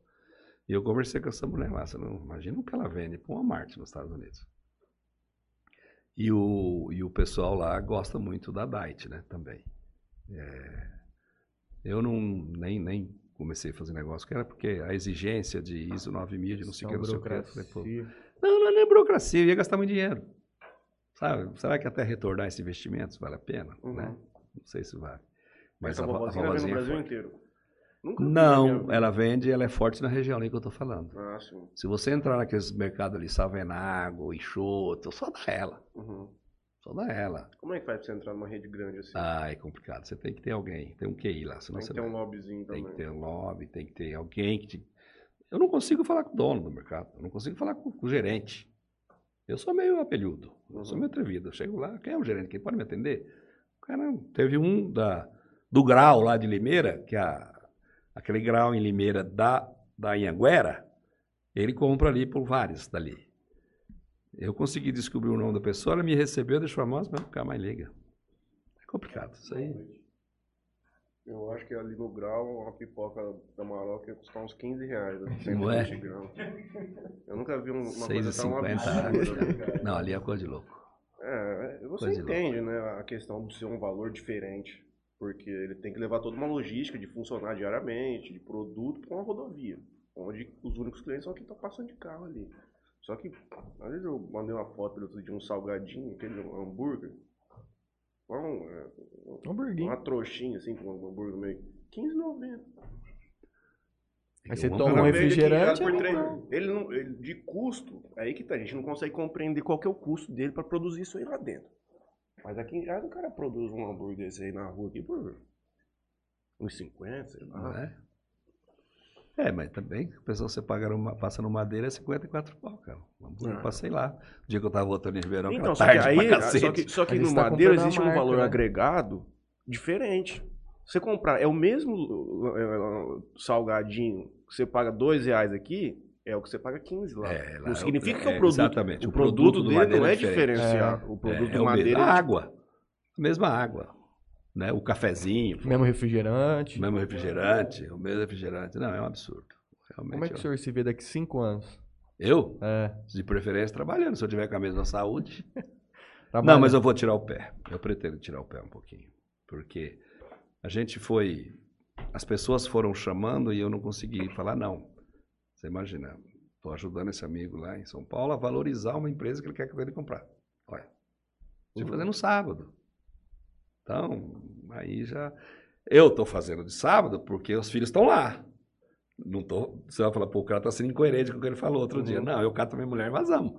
Então é Ah, diferente, tá junto, né? Uma forma de, né? Porque eu, eu tenho. Minha filha tá no caminho. É, uma tá em Rio Claro, a a outra vida tá em Santa. Bárbara, outra tá em Barueri, a outra tá em São Bernardo. São quatro filhos. Eu vou, tá tudo ali, vou passando, juntando. É uma forma até de ir pra lá ver. Tem sucessor? Eu? Não É. preciso. Não, a única coisa que eu preciso é sucessor é na Maroca. É a minha filha que tá fazendo engenharia de produção, eu comprei pra ela. Comprei pra ela. Eu já fiz a divisão com os meus filhos, eu não tenho nada. O pessoal que tá vindo aqui, o cara é louco. É, Qual que é a projeção da Maroca? Onde você quer chegar com ela? Olha, se você me fizesse essa pergunta em fevereiro do 2021 da pandemia, eu ia falar uma coisa, né? Então, Agora, agora é voltar, porque nós temos isso, Uhum. só para você ideia, o milho subiu 111%, Puxa. açúcar 76%. Eu gasto no- 8 mil reais de gás por semana. Então só, só- eu só uso coisa que subiu. Embalagem, plástico. Quanto que subiu? Absurdo. Então, para você ter uma ideia, eu tenho uma capacidade hoje de 46 toneladas a mês. É pipoca pra cacete, né? Nossa senhora. Eu cheguei, nós chegamos na, na, na, na- na- no outubro, que é o mês da criança, antes de, da pandemia, que foi 2020, 19. 19, 19. 42. Estou com 26, Parado. né? Então, eu Tem tive, capacidade produtiva. tive que voltar, rever custo, né? Então, hoje eu quero fazer tudo para voltar aqui lá, porque eu não... Você vai falar que você acha que eu consegui repassar esse monte de... de- Lógico de que não, Então, a margem fez isso. Então, com essa margem agora aumentar, volume, Qual que é a margem ponto de equilíbrio. Não, isso não dá pra revelar. Não, dá. Deveria ser uns 17, 18 de EBITDA, Uhum. certo? Que aí dá para você, você imagina. Se você faz, né? Se você fatura aí 500 mil reais por mês, você faz 17, 27, ela perde 100 mil. Dá para você comprar caminhão, papapá, né? E pensar em crescer. Eu comprei uma máquina na pandemia, paguei 390 mil reais. Porque eu pensei que ela ia durar só três meses, pô. Tá? Uhum. Aí você imagina, sabe aquela saquinho de 20 gramas? A máquina que a gente tinha, a tolerância é 2 gramas. Pô, 2 gramas e 20 gramas é 10%. E o Imetro pega. Então, para você não ter problema, você tem que pôr 22, ajustar ela. Aí eu fui lá e comprei uma que a tolerância é meio. Uhum. Então você imagina quanto que eu ia economizar com o tanto que vendia. Falei, putz, isso aí Estourei. parou. Onde que você vende essa pipoquinha? Lembrancinha de festa de criança. Teve festa? De aniversário? Não teve. Né? Então acabou. Tá começando ficou Ah, lá, o cara que vai no mercado pra subutilizado. comprar uma pipoca dele, Então não vai comprar hoje, essa pequenininha, ele vai então, te eu, eu- você, per- você pergunta, eu demoro para responder, porque eu explico o porquê que vai ser a minha resposta final. Uhum. Voltar as minhas, pelo menos 30, 40 40 toneladas. 40 toneladas, e depois partir para o crescimento em, em- em- Olha qual era a minha ideia aqui. Antes, por exemplo, a ideia era ir para o Distrito Industrial construir uma sem, sem mexer nessa aqui. Uhum. Porque eu tenho um foco do, do, do OIM, do, do Marca Por. Por exemplo, hoje eu tenho uma rede de lojas, tem 100 lojas, em Mato Grosso do Sul e Goiás e Mato Grosso. Chama Hiperfesta. Se você for nessas lojas, você vai ver a pipoca Hiperfesta. Ela é feita aqui. Nós que fazemos. Uhum. Só embala, só com. com a- com- A Não, gente pipoca fala- desse, só põe outra embalagem. só põe outra embala- a embalagem. É a embalagem deles. deles, é a Hum. mesma pipoca, só que chega lá no final. Eu queria, quando eu entrei, se, se, se essa pergunta Você queria final, fazer só isso eu aí? ia fazer uma empresa para isso. Uhum. com a margem desse tamaninho e fazer marca própria. Porque você, você- você não se preocupa com, com terceiro venda. O custo nada. vai lá para baixo. Embaixo. Imagina meu custo operacional diluído. Pá. põe na carreta e leva, põe na carreta e leva. Uhum. Entendeu? Então, essa era a minha ideia, manter essa aqui, né? Aí fui até com. O prefeito era o Flá, disse que ia fazer o Distrito 4, ia me dar um terreno, que eu ia fazer isso, no final o Distrito 4 vai sair, a pandemia veio, não vai sair outra fábrica também. Então, entendeu? Então, não, não- é É, diferente. é inteligente abrir uma segunda planta na mesma cidade? Você não conseguiria talvez co- cortar um pouco de custo, levando isso aí para um pouco mais longe? Não, pelo contrário. Eu- eu- você tem que. A maioria. Eu, eu, eu fui ver isso aí em Goiás, que eu tenho um amigo consultor lá, porque hoje 35% do meu faturamento é em Goiás. Tá. Goiânia nós mandamos. A mesma mercado. coisa que foi relatada pra gente pelo Kiko da Sabor aqui também tem uma força muito grande Ah. aqui pra cima. para cima. É igual aquele é que todo mundo nós temos. Porque a nossa logística daqui é favorável. Você sabe que Goiânia está mais perto de Jales do que São Paulo, né? Está uns 20, 30 quilômetros mais barato. São Paulo é a terceira capital mais próxima de Jales. Né? Primeiro é Campo Grande, depois é Goiânia, depois. Então a gente, é, eu fui ver para ver se fazia lá com incentivo de Goiás. Uhum. Também era uma ideia para ir para lá, nesse, porque de lá para Mato Grosso do Sul seria Muito- tão é. diferente. Corta muito tua Ah. Seria tão diferente. É, se não, só que hoje, por exemplo, se você está junto, você tem sinergia demais da conta. Uhum. Você tem muita sinergia. Facilita a operação. Se for abrir uma fábrica nova, tem que pensar. Porque, no meu caso, eu queria abrir um centro de distribuição. Aí tinha que pensar realmente, por causa que lá tem incentivo, né? Mas é muita sinergia. Sabe, meu comercial, administração. Hoje eu tenho. Administração aqui é minha esposa e um- uma pessoa. Você entende que ter uma uma tributação diferenciada? Não sei quem foi, acho que foi o Flá que conversou aqui com a gente sobre isso. Uma tributação diferenciada em razão de onde nós estamos no estado? Que deveria ter, você É. fala? Porque hoje o cara prefere talvez abrir uma empresa a 50 quilômetros daqui. É, hoje nós está complicado por causa que nós estamos muito próximos da divisa, né? Uhum. Então, O cara prefere abrir em Aparecida parece daqui ali. a Aparecida não muda nada. É. Você fala, ah, mas e a mão de obra? Põe um ônibus daqui, leva lá todo dia e traz, né? E acabou. Só que nós estamos no estado de São Paulo, né? Então não Diferente. dá para fazer por regional. Apesar de que eu acho que deveria, não só o estado de São Paulo, mas o estado de São Paulo ainda é pequeno. Uhum. Mas os estados, tem estado tão grande que deveria ter foco em regiões, em micro-regiões. Vou dar um exemplo para você. Eu falei que eu morei em Vinhedo. Morei em Vinhedo quase sete anos que eu ia para São Paulo todo dia e voltava. Vinhedo tem 50 mil habitantes, 49 mil Mas habitantes. deve ter um dinheiro do cara. Jales tem 49 mil habitantes. Uhum. A rodoviária de Vinhedo é um ponto de ônibus. Cabe quatro ali, parece um ponto circular. Porque tem ônibus para onde? Para Campinas, para Louveira, para Jundiaí. Uhum. E o que vai, o que sai de Campinas para São Paulo passa lá. Minha filha, mais nova, quando nasceu lá, nasceu no Santa Catarina. Santa Casa lá não dá nem para fazer parto, não tem hospital. Não tem nada. Por quê? Porque não precisa. Então é diferente. Então, olha com foco diferente. Olha o que é Jales. Jales tem os mesmos 49 mil habitantes, mas esquece. Você tem que ter tudo, porque você tem, você tem Polícia Federal, quatro varas de juízo, você tem hospital de câncer, você tem uma Santa Casa que atende o Consórcio Regional de Saúde, que tem 16 Nossa, a cidade é linda. Cidade é, completa. outra coisa. Então, essas comparações é que tem que tomar cuidado, que às vezes quem está lá no Palácio dos Bandeirantes, ou quem está em Brasília, não tem noção disso aí. Uhum. Não tem. Sabe? Então tem, tem que olhar para o. Pro, pro, nós temos, tem que olhar para o Estado, mas também olhar para as micro-regiões. Como é que funcionam as micro-regiões? Né? É, esse negócio da pandemia, você viu aí o tal do cross, por exemplo. Né? Que o, o- o- o paciente está doente aqui, veio que lugar que tem e tal. Então, é, não, pode, não pode pensar. Alguém está lá, por exemplo, ah, vou tirar a Receita Federal. Ah, porque já na cidade de 49 mil habitantes, por que tem Receita Federal lá?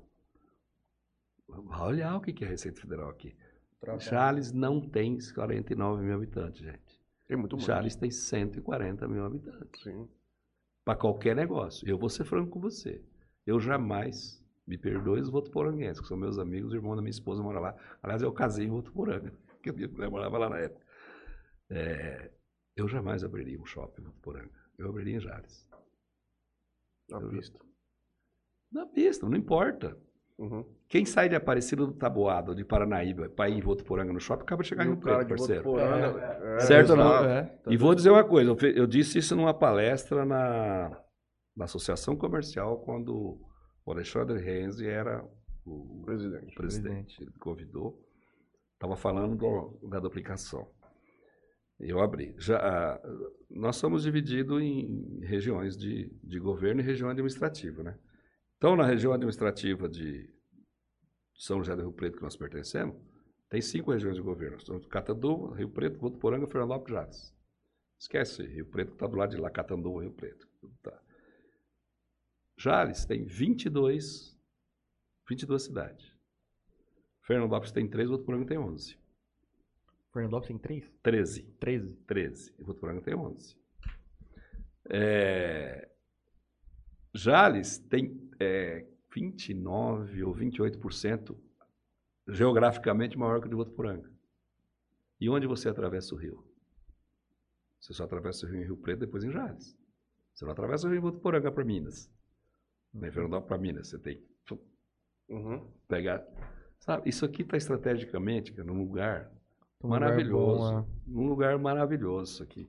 Então, se o cara faz um shopping aqui, ah, mas ele fez porque para Votuporanga você tinha faculdade, tem, verdade. Né? Isso traz gente, tem 95 mil habitantes. É, é diferente, a própria cidade mantém. Só que aqui você traria, né? Porque a pessoa que está em Tanabi, ele vai vir para Votuporanga ou vai para Rio Preto? Rio Preto, pô. para Rio Preto. Talvez de Cosmorama ainda vem ali. E Andeara, que está lá na, na, na, na Washington Luiz, que não chama Washington Luiz ali, né? Né? Vai para onde? Rio Preto. É, é- é- é- é mão dupla para Votuporanga de 40 e poucos quilômetros, É. para Mirassol já, né? E tá Então- Nós estamos com um shopping novo aqui em Jales. Oi? Nós estamos com um shopping novo aqui em Jales. O shopping aqui onde? Na Rua 9. Ah, lá, o da 9, do, do, em frente ao frango. Ah. Já abriu lá? o- É, ali é uma... Eu fui impactado pelo Instagram deles ontem. É? Eu É, segui. Tudo bem, é uma, uma- mas Não, é um não, negócio não, arrumadinho ali. Não, eu tenho. Arrumadinho ali. O senhor teria tá? coragem de abrir um shopping? Eu vou falar um negócio pra Gosta você. de alugar? Eu vou falar, não, eu não tenho dinheiro pra isso. Não, tô dizendo assim, mas você gosta do- de alugar coisa? Você ter 100 lojas para alugar por mês? Você Comércio, acha que é uma uma hoje, renda hoje eu tenho uns, uns, uns, uns apartamentinhos no lugar de São Uhum. Paulo, né? Comércio é melhor. Comércio daria, porque é contrato mais longo prazo e tal. Uhum. É bom. É Shopping melhor na dos frente do mundos. BR aqui ficava bom, hein? É, porque aqui... Então, se você... Eu queria conversar com alguém que viesse abrir um... Eu queria conversar com o cara da Avan que veio aqui. Não deixaram. Eu queria conversar com o cara. Por que você abriu uma Avan por aí? Eu vou conversar, mostrar pra você aqui. Como é que funciona. Não sei se, se o cara ia acreditar em mim, né? Uhum. Mas que eu ia mostrar, ia mostrar. Quem Sabe? não deixou? Ah, uma história política. Depois você conta pra gente. Né? No office. Depois eu conto. Então pra vocês. vamos, pra gente encerrar, qual que o senhor acha que é a maior dificuldade pro desenvolvimento de Jales? Já que você considera essa capilaridade tão grande, já que E você trabalhou lá dentro 150 também, né? mil pessoas. Ah, é verdade. É, eu fiquei um ano lá. Cara, a resposta é será complicada. que passou a Política. oportunidade? Política tem. Não, mas será que volta essa chance? Vai ter de novo? Olha, a chance tem sempre. Eu sou daqueles que nunca joga toalha, Uhum. tá? Eu... Vocês já ouviram falar, Dauri? Tem um pessoal lá do, dos MIT da vida, de Harvard, estuda a origem do mundo. Fala que, que o- como é que o Sol, que tem 5.500 graus Celsius externo, 3 milhões de graus Celsius interno, e, de- e tem assim uma linha certinha que nós temos um país, mara- um planeta maravilhoso, azul, que tem vida e tudo, e na medida certa, a luz da medida certa, tem a medida certa. Então tem um cientista que fala de determinismo e outro fala de coincidência. Eu sou do determinismo, eu acho que a gente determina a vida da gente, Uhum. sabe? Não sou muito de- Até certo ponto. até certo ponto, mas você, tem, que, você tem que fazer. Se você pensar Sim. sempre que tudo é coincidência, tudo é destino, Uhum. não faz nada. Então, com esse determinismo, de- dessa forma, é, eu acho que sempre tem. Mas tinha. Cara, já lhes falta uma união terrível entre política, sociedade e empresário. Votuporanga tem um grupo, vocês sabem disso. Uhum. Santa Fé tem um grupo. Jales não tem grupo. Jales não tem grupo. É cada um por si. Precisava criar grupo. Mas por quê? Eu vou falar um negócio para você que espero que empresários de rico tenham ouvido. Hoje, é, se eu fosse milionário, eu faria o que fez o Aracá aqui em Fernandópolis. Por, a- por amor a Jales. E pensando até nos filhos lá na frente. Você viu o que o Aracá que fez, né? Com a, com a Unicastelo.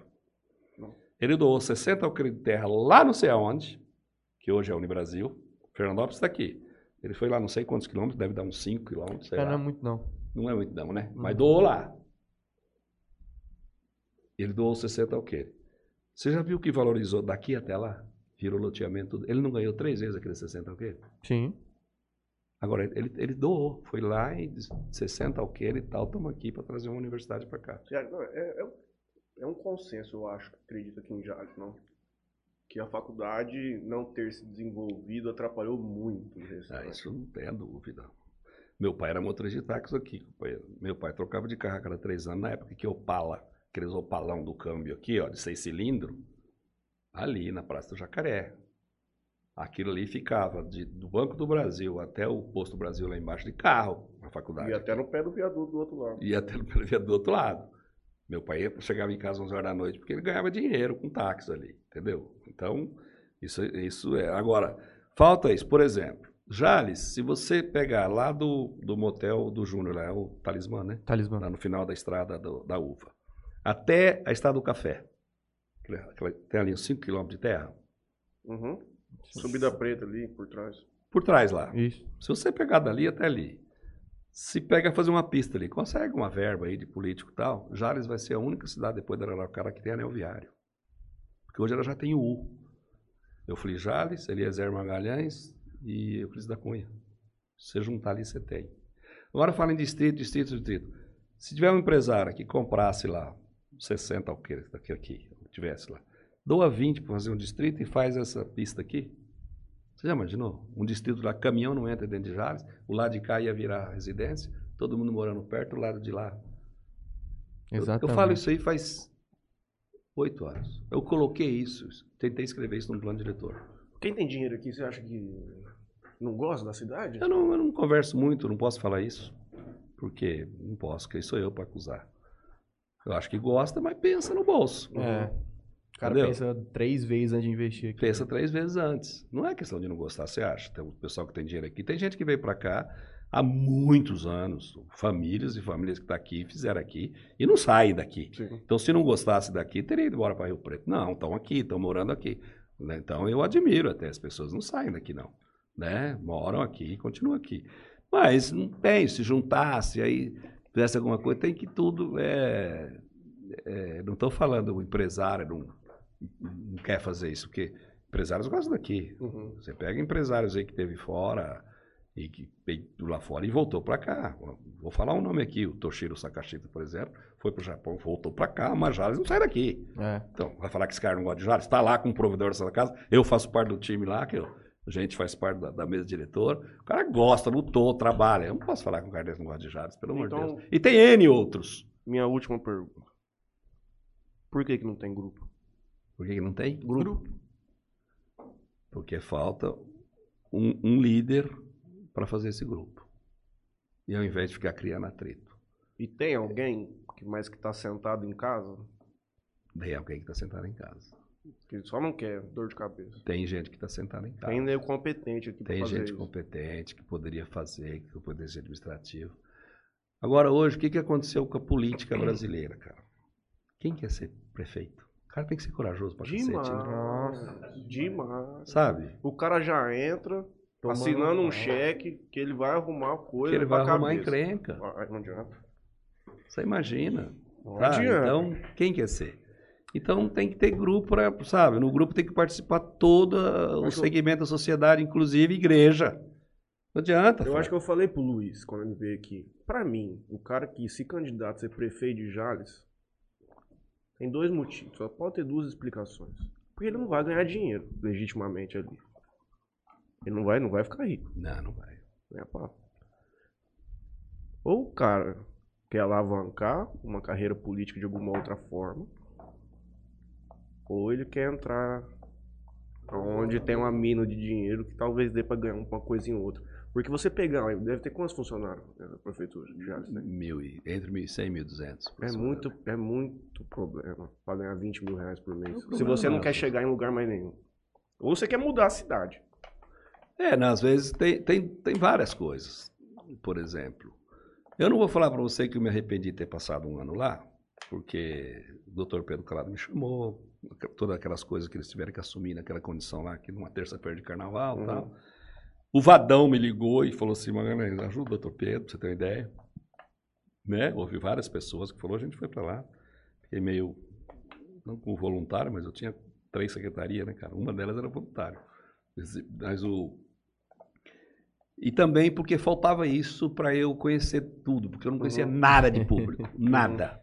E foi bom, agora eu vi alguma coisa. Mas é muito difícil. Não- e não é. O, o- a dor de cabeça não é, são os funcionários. Não é aí que está a dor de cabeça. A dor de cabeça Você não tem dinheiro. começa na população. Hoje tem dinheiro. Hoje, eu Hoje o acho que caixa tá tem. bom, né? Uhum. Vou falar um negócio pra você. O, o orçamento da prefeitura.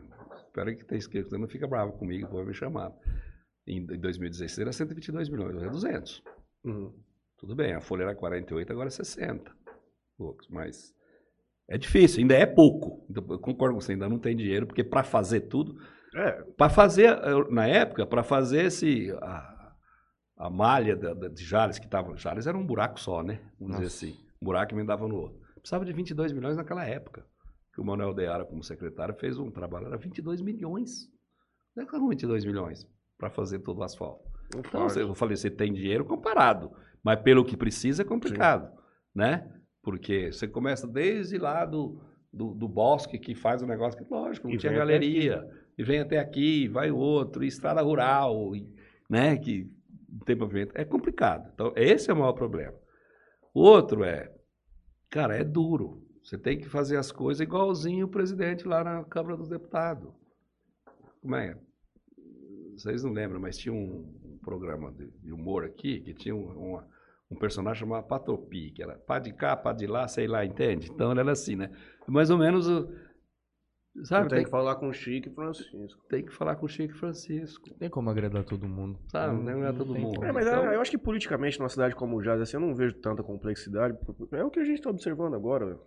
Gente, o IPTU vai aumentar, vai ser isso aqui. Eu vou te mandar o projeto na segunda-feira. Eu tenho sete do grupo aí que vai aprovar. E tchau. É, o Luiz Henrique, pelo que eu vi da entrevista dele, ele falou: "Ah, alguém tinha que botar o dedo na ferida e fazer. Ele fala assim, né? Uhum. Ele falou isso. Então, Uma hora tem que sair, né? Eu vejo na- essa realmente questão- eu, eu é complicado falar assim, pô, mas você então está a favor desse aumento? Não, eu acho que não teve, e eu sinceramente falo, e falo para ele, amanhã eu tenho reunião lá que eu faço parte do Conselho de Desenvolvimento, convidado por eles, estamos às 8 horas da manhã, e falo, eu acho que é, o que que faltou? Falei isso pro teu tio outro dia lá, não nada, assim. É, de onde surgiu esse valor? Exatamente. De onde surgiu? Explica para a população. técnico Tá aqui o que estudo mostra técnico. que é isso aqui. Eu falo, falo isso pro prefeito, falo isso pro vereador. Cadê? De onde surgiu isso aqui? Ó, é, é, é X% por causa disso, disso, disso, disso. Explica. Porque você transfere a responsabilidade. Acabou. Agora não teve Agora, explicação. como não tem explicação, a culpa é de quem? É minha. Se eu tivesse contratado o Franley e ele, com a responsabilidade profissional dele, que, que seja necessário para entregar isso, falou assim: ó, tem que aumentar tanto, porque custa tanto. Eu, como prefeito, eu falo assim: olha, gente, eu contratei o especialista para me falar, é isso aqui. Só que a gente não viu esse estudo se foi feito. Não é? O que foi dito, que foi feito uma- um, um comparativo com anos anteriores e tudo mais. Aí vai entrar 7,5 e parece que licitou por 3,200. É óbvio que essa é uma área que eu acho que tem que ter uma sobra, porque eventualmente pode ficar no meio do caminho, custa mais caro. Só que se É, você está arrecadando 7,5 e vai gastar 3,200, você quer, você quer dinheiro para fazer outras coisas. É, fica, fica mal explicado. As coisas não podem ser mal explicadas, principalmente no, no, no público. Né? Uma explicação convincente. E ficou difícil para o povo entender. Porque pô, to- quase todo mundo teve 70, 80. É. Quem você conversa teve isso de, de, de aumento. Como é que eu vou explicar isso? Né? Aí vem, por exemplo, uma coisa boa de Jales. Você sabia que nós temos tratamento de água aqui que dá para aumentar em 30 mil habitantes a cidade, cara? Está preparado para 80 mil. É, o Coisa Essa falou- Besp aqui é maravilhosa. Sim. Esqueci o nome dele. Vocês trouxeram o Gilmar. Gilmar, aqui? a gente Sim. trouxe. Essa Besp nossa é nota mil. Por isso que ele falou, pô, mas você gosta de Jales? Lógico que eu gosto. O meu filho, que já tem quase 40 anos, ele vem para cá, umas duas, três vezes por ano, ele vem aqui, vai tomar cerveja comigo. com os anos. Ele fala, meu pai não sai daqui nunca, e, não é para eu sair, aqui, é- aqui é maravilhoso. Então você tem tratamento de água para 140% da população.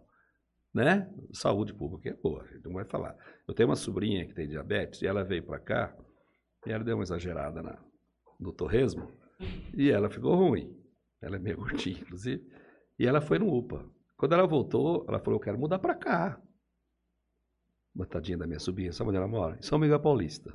Você conhece, né? Não. São Miguel Paulista, Zona Leste, São Paulo. Perto de Itaquera, lá. Entendeu? Ela falou: Meu Deus, eu cheguei lá.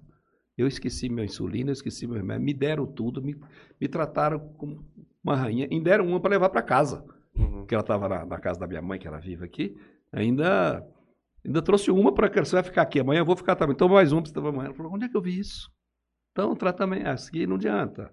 Né? É, Escola campeã nacional. escola campeã nacional, sabe? É, povo, eu gosto do povo daqui. Tenho, tenho amigos pra caramba e tal, né? Assim, é, outro dia, ah, minhas filhas, como nasceram em São Paulo, né? Minha filha estava estudando no COC. Hoje elas estão na faculdade, faz tempo isso aí. Aí tinha uma pessoa reclamando do trânsito. E a minha filha, acho que tinha 13 anos, falou, gente, trânsito de onde? Você demorou 5 minutos para chegar aqui? Uhum. O que, que é trânsito? Já você tem trânsito? Não tem. Pelo amor de Deus. Mas pra você ver, eu não sei com quem que eu tava conversando. Acho que foi com a minha avó Dina. Aquele semáforo de quatro tempos, na 24, com a Francisco Chaves. Ele demora um minuto. Você chega, você chegou, o sinal fechou, você fica doido. Assim, ah, Não é é? um minuto. Cara, é um minuto.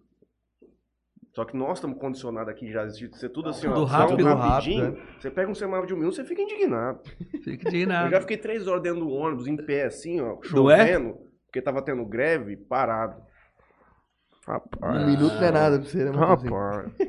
Eu já perdi tempo demais, um minuto é. Não, a gente fica assim. É, fico. Eu parei. Quando eu cheguei aqui, eu era meio paulistaninho, assim, aquelas coisas. Elétrico. Assim. Agora, minha mulher fala, quando eu chego em São Paulo, eu me transformo de novo. Eu já começo, roda presa, tal, não tem que sair. Agora aqui não, aqui eu tô tranquilo. Agora, o que deram, por exemplo, ele fica aberto só 15 segundos, né? É. Sim. Aí tem o, o tiozinho que demora, vai engatar o carro, sair já. Não, o pior daqui de Jazz que eu vejo no trânsito é a fila única. Por exemplo, na 4 ali no, na, pra baixo de casa. Cabe dois carros tranquilo. Fica um. só. Os O caras cara ficam para no meio, não, não tem como. Mas, gente, é qualidade de vida, é tranquilo. Ah, sim. Não tem nada a ver. Você não tem que esquentar a cabeça com isso aí aqui em Nada a Jazz. ver. Sabe- Você sabia que fizeram um abaixo-assinado quando eu estava lá, porque eu era secretário de trânsito também, Uhum. planejamento, trânsito. Entregaram na minha mão para acabar com aquele farol, porque demorava muito. ali perto da antena, da antena ali. Esse que você está falando, Uhum. na caixa d'água. Olha, ali dá. Rapaz, ali. Os caras passam no vermelho ali a milhão, cara. Ali é feio. É, roleta russa. Ali é feio. Né? Ele Então, não sabe por quê, né? Tanto que eu não paro ali, eu, eu viro na padaria do Jean ali É, e isso vou por trás. E quando eu tenho que ir pro outro lado, eu viro na direita ali também e vou pelo estádio. Você tá na rádio, né? Você tá de lá. É isso, gente. Puta, que aula. O senhor sabe quanto tempo passou? Ah, não. Logo. eu falei para você que eu falava muito. É 9 e meia? 9 e meia. 9 meia. Aqui você fica numa, numa cápsula do tempo, não percebe. É, que hora? Quando são- 7 horas, 2 horas e meia? Duas Duas horas e e meia Falei pra vocês que eu falando. falava muito? A gente já ficou aqui 5 horas, 4 horas. Mas aí Não, mas é- não entendeu. É gostou de falar disso. Ainda tem. Sei que vocês iam apertar mais, né? Mas nem que não, não Eu falava- pensei que era não não ficou falando de. Bolsonaro, de essas coisas. Não falamos nenhuma vez. Não. Esse ano já vai ser chato demais. Nossa senhora. Já Não precisava. falando não- aí. vai ser um inferno na Terra. Vai ser um Esse inferno. ano é preocupante. Preocupa mais ainda por aquela coisa que o senhor falou no início. Não existe discussão de ideias. E nem, nem você- de números. De nada. Se você quiser sustentar qualquer um dos posicionamentos, você já vai ser rotulado É. e acabou. Vão te colocar pra um lado da moeda. Já vai, sabe? Vai Você ser. sabe o que que mais me irrita na discussão política hoje? Você faz um questionamento para A ou para B e a pessoa te responde com acusação. É. Você fala assim, ah, tá, o- por exemplo, o Bolsonaro gastou 3 milhões no cartão corporativo. No meio do cara te responder assim, não, gastou por isso, isso e isso. Hoje a discussão é tão tosca, o nível é tão baixo, que o cara fala assim pra você, mas e o Lula? É coisa assim. Que que, tu- eu não, não- Você sabe o que eu ouvi de uma pessoa aqui? É absurdo falar isso. Gente inteligente, gente formada. Mora aqui e tal. Aí nós estávamos falando disso aí, né? E era uma discussão legal, porque nós estávamos num grupo de amigos, amigo mesmo. A gente, amigo, amigo que a gente fica em rancho junto.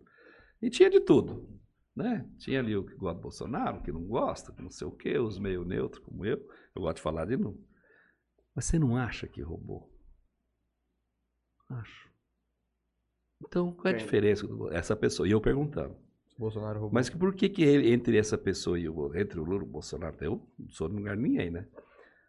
E eu já tinha irritado esse meu amigo, porque é meu amigo mesmo, que eu comecei a falar da Damares, nossa, o cara queria morrer, do Walter Salles e tal. É, mas o, o Lula tinha um roubo inteligente. Que beleza. Ah, meu amigo, aí você para a discussão. O BT é o maior ladrão. De novo, eu não tô aqui. Alguém, se alguém tá. Ah, o Simão Magalhães é bolsonarista. Não sou, não. Aliás, não morro de amores por nenhum, não. Aliás, não vai ter uma dúvida danada em que se ficar só os dois, quem vai votar, né? Uhum. Mas. Já diria o grande professor Marco Antônio Vila. O PT é o maior ladrão de dinheiro público desde a construção das pirâmides do Egito. Ninguém nunca roubou tanto dinheiro do povo igual ele. É, então. Mas o duro é ouvir isso, sabe? Então. Sim, fala, porque você poderia Deus discutir ideia, tudo, mas na verdade É, não dá. é, o que a gente, que eu já falei que de 4 em 4 anos, que É vamos voltar história. com o ministro da Economia que estudou em Harvard, nós vamos mudar o Brasil e vai ficar tudo bem. Esquece, tem 517 deputados que mandam nisso É aqui isso aí, é isso aí. Pode colocar Jesus Cristo lá. Pode colocar Jesus Cristo. Pode lá. colocar. Não tem Pode solução. colocar. O- Não, não tem. A não tem. forma de condução que existe no Brasil, ela é. Ela nasceu já morta. É, não, não tem jeito. É... Putz, pelo amor de Deus. Não tem solução. Gente, todos que Obrigado. nos acompanharam hoje, muito obrigado. Nós nem- até esquecemos de ver quem estava no YouTube aqui com a gente. Luiz Especial estava assistindo o senhor, a minha mãe, a mãe do Juninho, Toninho Cruz, Sumido, Toninho. Tamires Souza, o Laurentino também. hein? Maria de Lourdes Kiuk dando boa noite, o Franley Pai, boa noite a todos, em especial ao amigo Maga. Ó, o Laurentino tá aqui, boa noite a todos, um abraço. Leandro Caravieri, meu pai, Renan, dois Renans aqui juntos, é isso. Puta, hoje foi muito bom. Bom demais. A gente, é que já tivemos várias pessoas muito inteligentes aqui, e pra nós é prazeroso demais ter a oportunidade de conhecer as histórias das pessoas, que é o que a gente fala, a gente, por exemplo, eu não poderia ligar pro senhor e falar assim, ah, vamos tomar uma cervejinha pra eu ficar duas horas e meia conversando com você.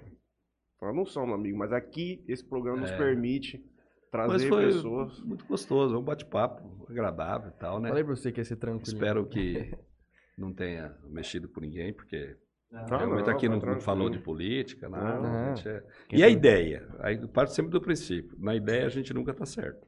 Opinião, né? Nunca Uhum. está certo, não. A gente pode não estar certo, Uhum. né? Não é assim, a minha opinião é a que vale, de jeito nenhum. Então, É, espero aquela, que tenha agradado o povo. aquela aí. frase clássica, só acerta quem tenta. Isso é verdade, isso é verdade. Mas é, também não sou. Tem duas coisas que eu falo. Primeiro, que eu não sou dono da verdade, então eu aceito tudo que falam. Pô, cara, você está falando isso aí, mas não concordo. Tá certo que eu contei mais história aqui. E outra é que eu também não. Eu sou otimista. Não que eu seja vislumbrado, porque, mas eu acho o Geomir Betting, que era um cara morreu, mas gostava dele, ele tinha uma frase que ele falava: o otimismo nada melhora, mas o pessimismo tudo piora. Sim. Então é melhor a gente ser um pouquinho otimista. E exatamente porque eu sou otimista que eu só conto as pingas que eu bebo. Os tombos que eu levei eu não contei não, meu velho. É isso aí. Já quebrou Tá alguma empresa? Não. Não está no meu currículo. E por isso que, voltando lá na pergunta que você fez lá, quando você entra e tal, se eu entro e vejo e a pessoa fala assim, Ah, eu não vou não, morrer eu abraçado com esse cara não vou não. morrer abraçado com esse cara, não. Não. Regra- pode, não estou dizendo que não, não aconteça. Eu não- teve uma empresa que eu fiquei, a gente levantou em São Paulo, meu amigo. Aí, tá, saí, o filho dele ia tocar, eu falei, não deixa o teu filho tocar. Não deixa Vai com essa quebrar. cabeça, vai quebrar. Ainda bem que eu saí, quebrou dois anos depois, então não fui eu. Se eu pudesse escolher uma empresa no mundo pra trabalhar, qual seria? Eu? Ah, Ah, rapaz, não sei se você pegou essa. Hoje. É muita coisa. hoje Deve ter muita empresa boa. já sonhou com alguma coisa? Na época Não, que tinha não. sonho? Cara, eu nasci em Mesópolis. Já tá bom demais. Você conhece um querido amigo que Deus o levou, que é o, o, o Marco Silvério. Eu acabei de chegar aqui, ele me chamou para fazer uma palestra para o pessoal da Unicastelo, que ele era, ele era titular da cadeira, coordenador da cadeira de marketing. Eu falei, pô, Marco, o que, que eu vou fazer? Não, vai lá e conta como é que um cara que nasceu em Mesópolis chegou a ser CEO de empresa. Uhum. Tá bom, eu vou. Aí eu contei, falei, ó, o Marco falou pro pai eu contar, então eu vou começar dizendo o seguinte, cara, não importa onde você nasceu. Se foi Mesópolis, São Paulo, São Gabriel da Cachoeira, que eu gosto de falar de São Gabriel da Cachoeira, que é o lugar mais longe que eu já fui na vida, que é mil quilômetros subindo o, Rio- o, alto, o Alto Rio Negro. Então, é, não tem, sabe? Tudo pode. Tudo. Depende só de você. No puro- Então, você, eu, você, eu vou falar assim, pô, que sonho. Eu me lembro, meu amigo, eu estava na Philips, de Piracicaba, e teve um problema na placa de circuito impresso. Sabe que a placa de circuito impresso é aquela que está os componentes em cima lá. E o fornecedor era no Rio de Janeiro. Aí o chefe falou assim, olha, como você está aprendendo isso novinho, vai lá resolver esse problema da qualidade. Lembra que eu falei para você que eu comecei na qualidade lá? Aí eu fui, no... quando eu estava, eu nunca tinha andado num avião na vida. Aí eu estava dentro do avião, abri, porque não teve tempo, abri o, o desenho da- do projeto, depois a placa. Aí eu comecei a conversar comigo mesmo. Cara, eu nasci numa casa de pop, mas eu não gosto de demagogia, certo? Não tinha... Eu vim tinha, ter energia em Mesópolis, eu já tinha 12 anos, não tinha energia elétrica. Sabe? Porra, agora eu tô andando de avião, cara. Comecei a... Uhum. Com Pensar 21 no- anos. 22. Ah, é bom demais a vida. Pelo amor de Deus. Não, não dá pra cara. reclamar, não. Então, você vai falar, pô, quantas pessoas não tinham sonho de trabalhar na Philips? Que era, uma, sem dúvida nenhuma, uma das melhores, era a maior empresa eletrônica da Europa. E era naquelas aquelas pesquisas lá de exame, as 10 melhores para trabalhar, sempre estava no meio. Uhum. Então, quando você pergunta para você, você queria trabalhar onde? Sei lá, cara. Sabe? Eu gosto muito de doce, eu vou trabalhar onde? No, no, no Amor aos Pedaços para comer bolo? Não. Aquelas... Nestlé? Não. Tem amor aos pedaços em Rio Preto? Entendeu? não É, sei. Que não, não hein? sei. Nossa, aquele bolinho de brigadeiro deles lá. Então, tem, rapaz. Não, Espetacular. realmente, não, eu acho que eu realizei meu sonho. Vamos jantar. Obrigado. Obrigado a a todos. Faz a tua Obrigado em propaganda. especial. Te liguei sem me atender. Meu pai te ligou antes também. Logo me atendeu e obrigado mesmo. Valeu. Obrigado, Léo. disposição. Obrigado a todo mundo que nos acompanhou. Queria pedir para quem não foi inscrito no nosso canal, se inscreva no nosso canal. Ah, não tem mais Facebook, então é isso. Obrigado, vou fazer meus agradecimentos aqui rapidinho. Queria agradecer a Bebida Sabor aqui, portfólio do pessoal aí na frente e na tela. Toquinho Center Car, lavagem de carros, motos, polimento, tapeçaria. É... O que mais que eles fazem lá? Que eu sempre falo isso filme. Isso filme também. Os caras lá também colocam isso filme. E também aqui por último queria agradecer a Elia Gabor, compra e venda de borrachas. Eu ia falar porque nós íamos agradecer a esposa do senhor que disponibilizou esse tempo aqui hoje, mas ela já está acostumada, né? Um homem que sempre trabalhou muito, ficou fora de casa, então não- não é necessário. Eu agradeço a Tropical Sorvetes, o Parcela aí, que lançou um produto novo hoje na rede social, parece.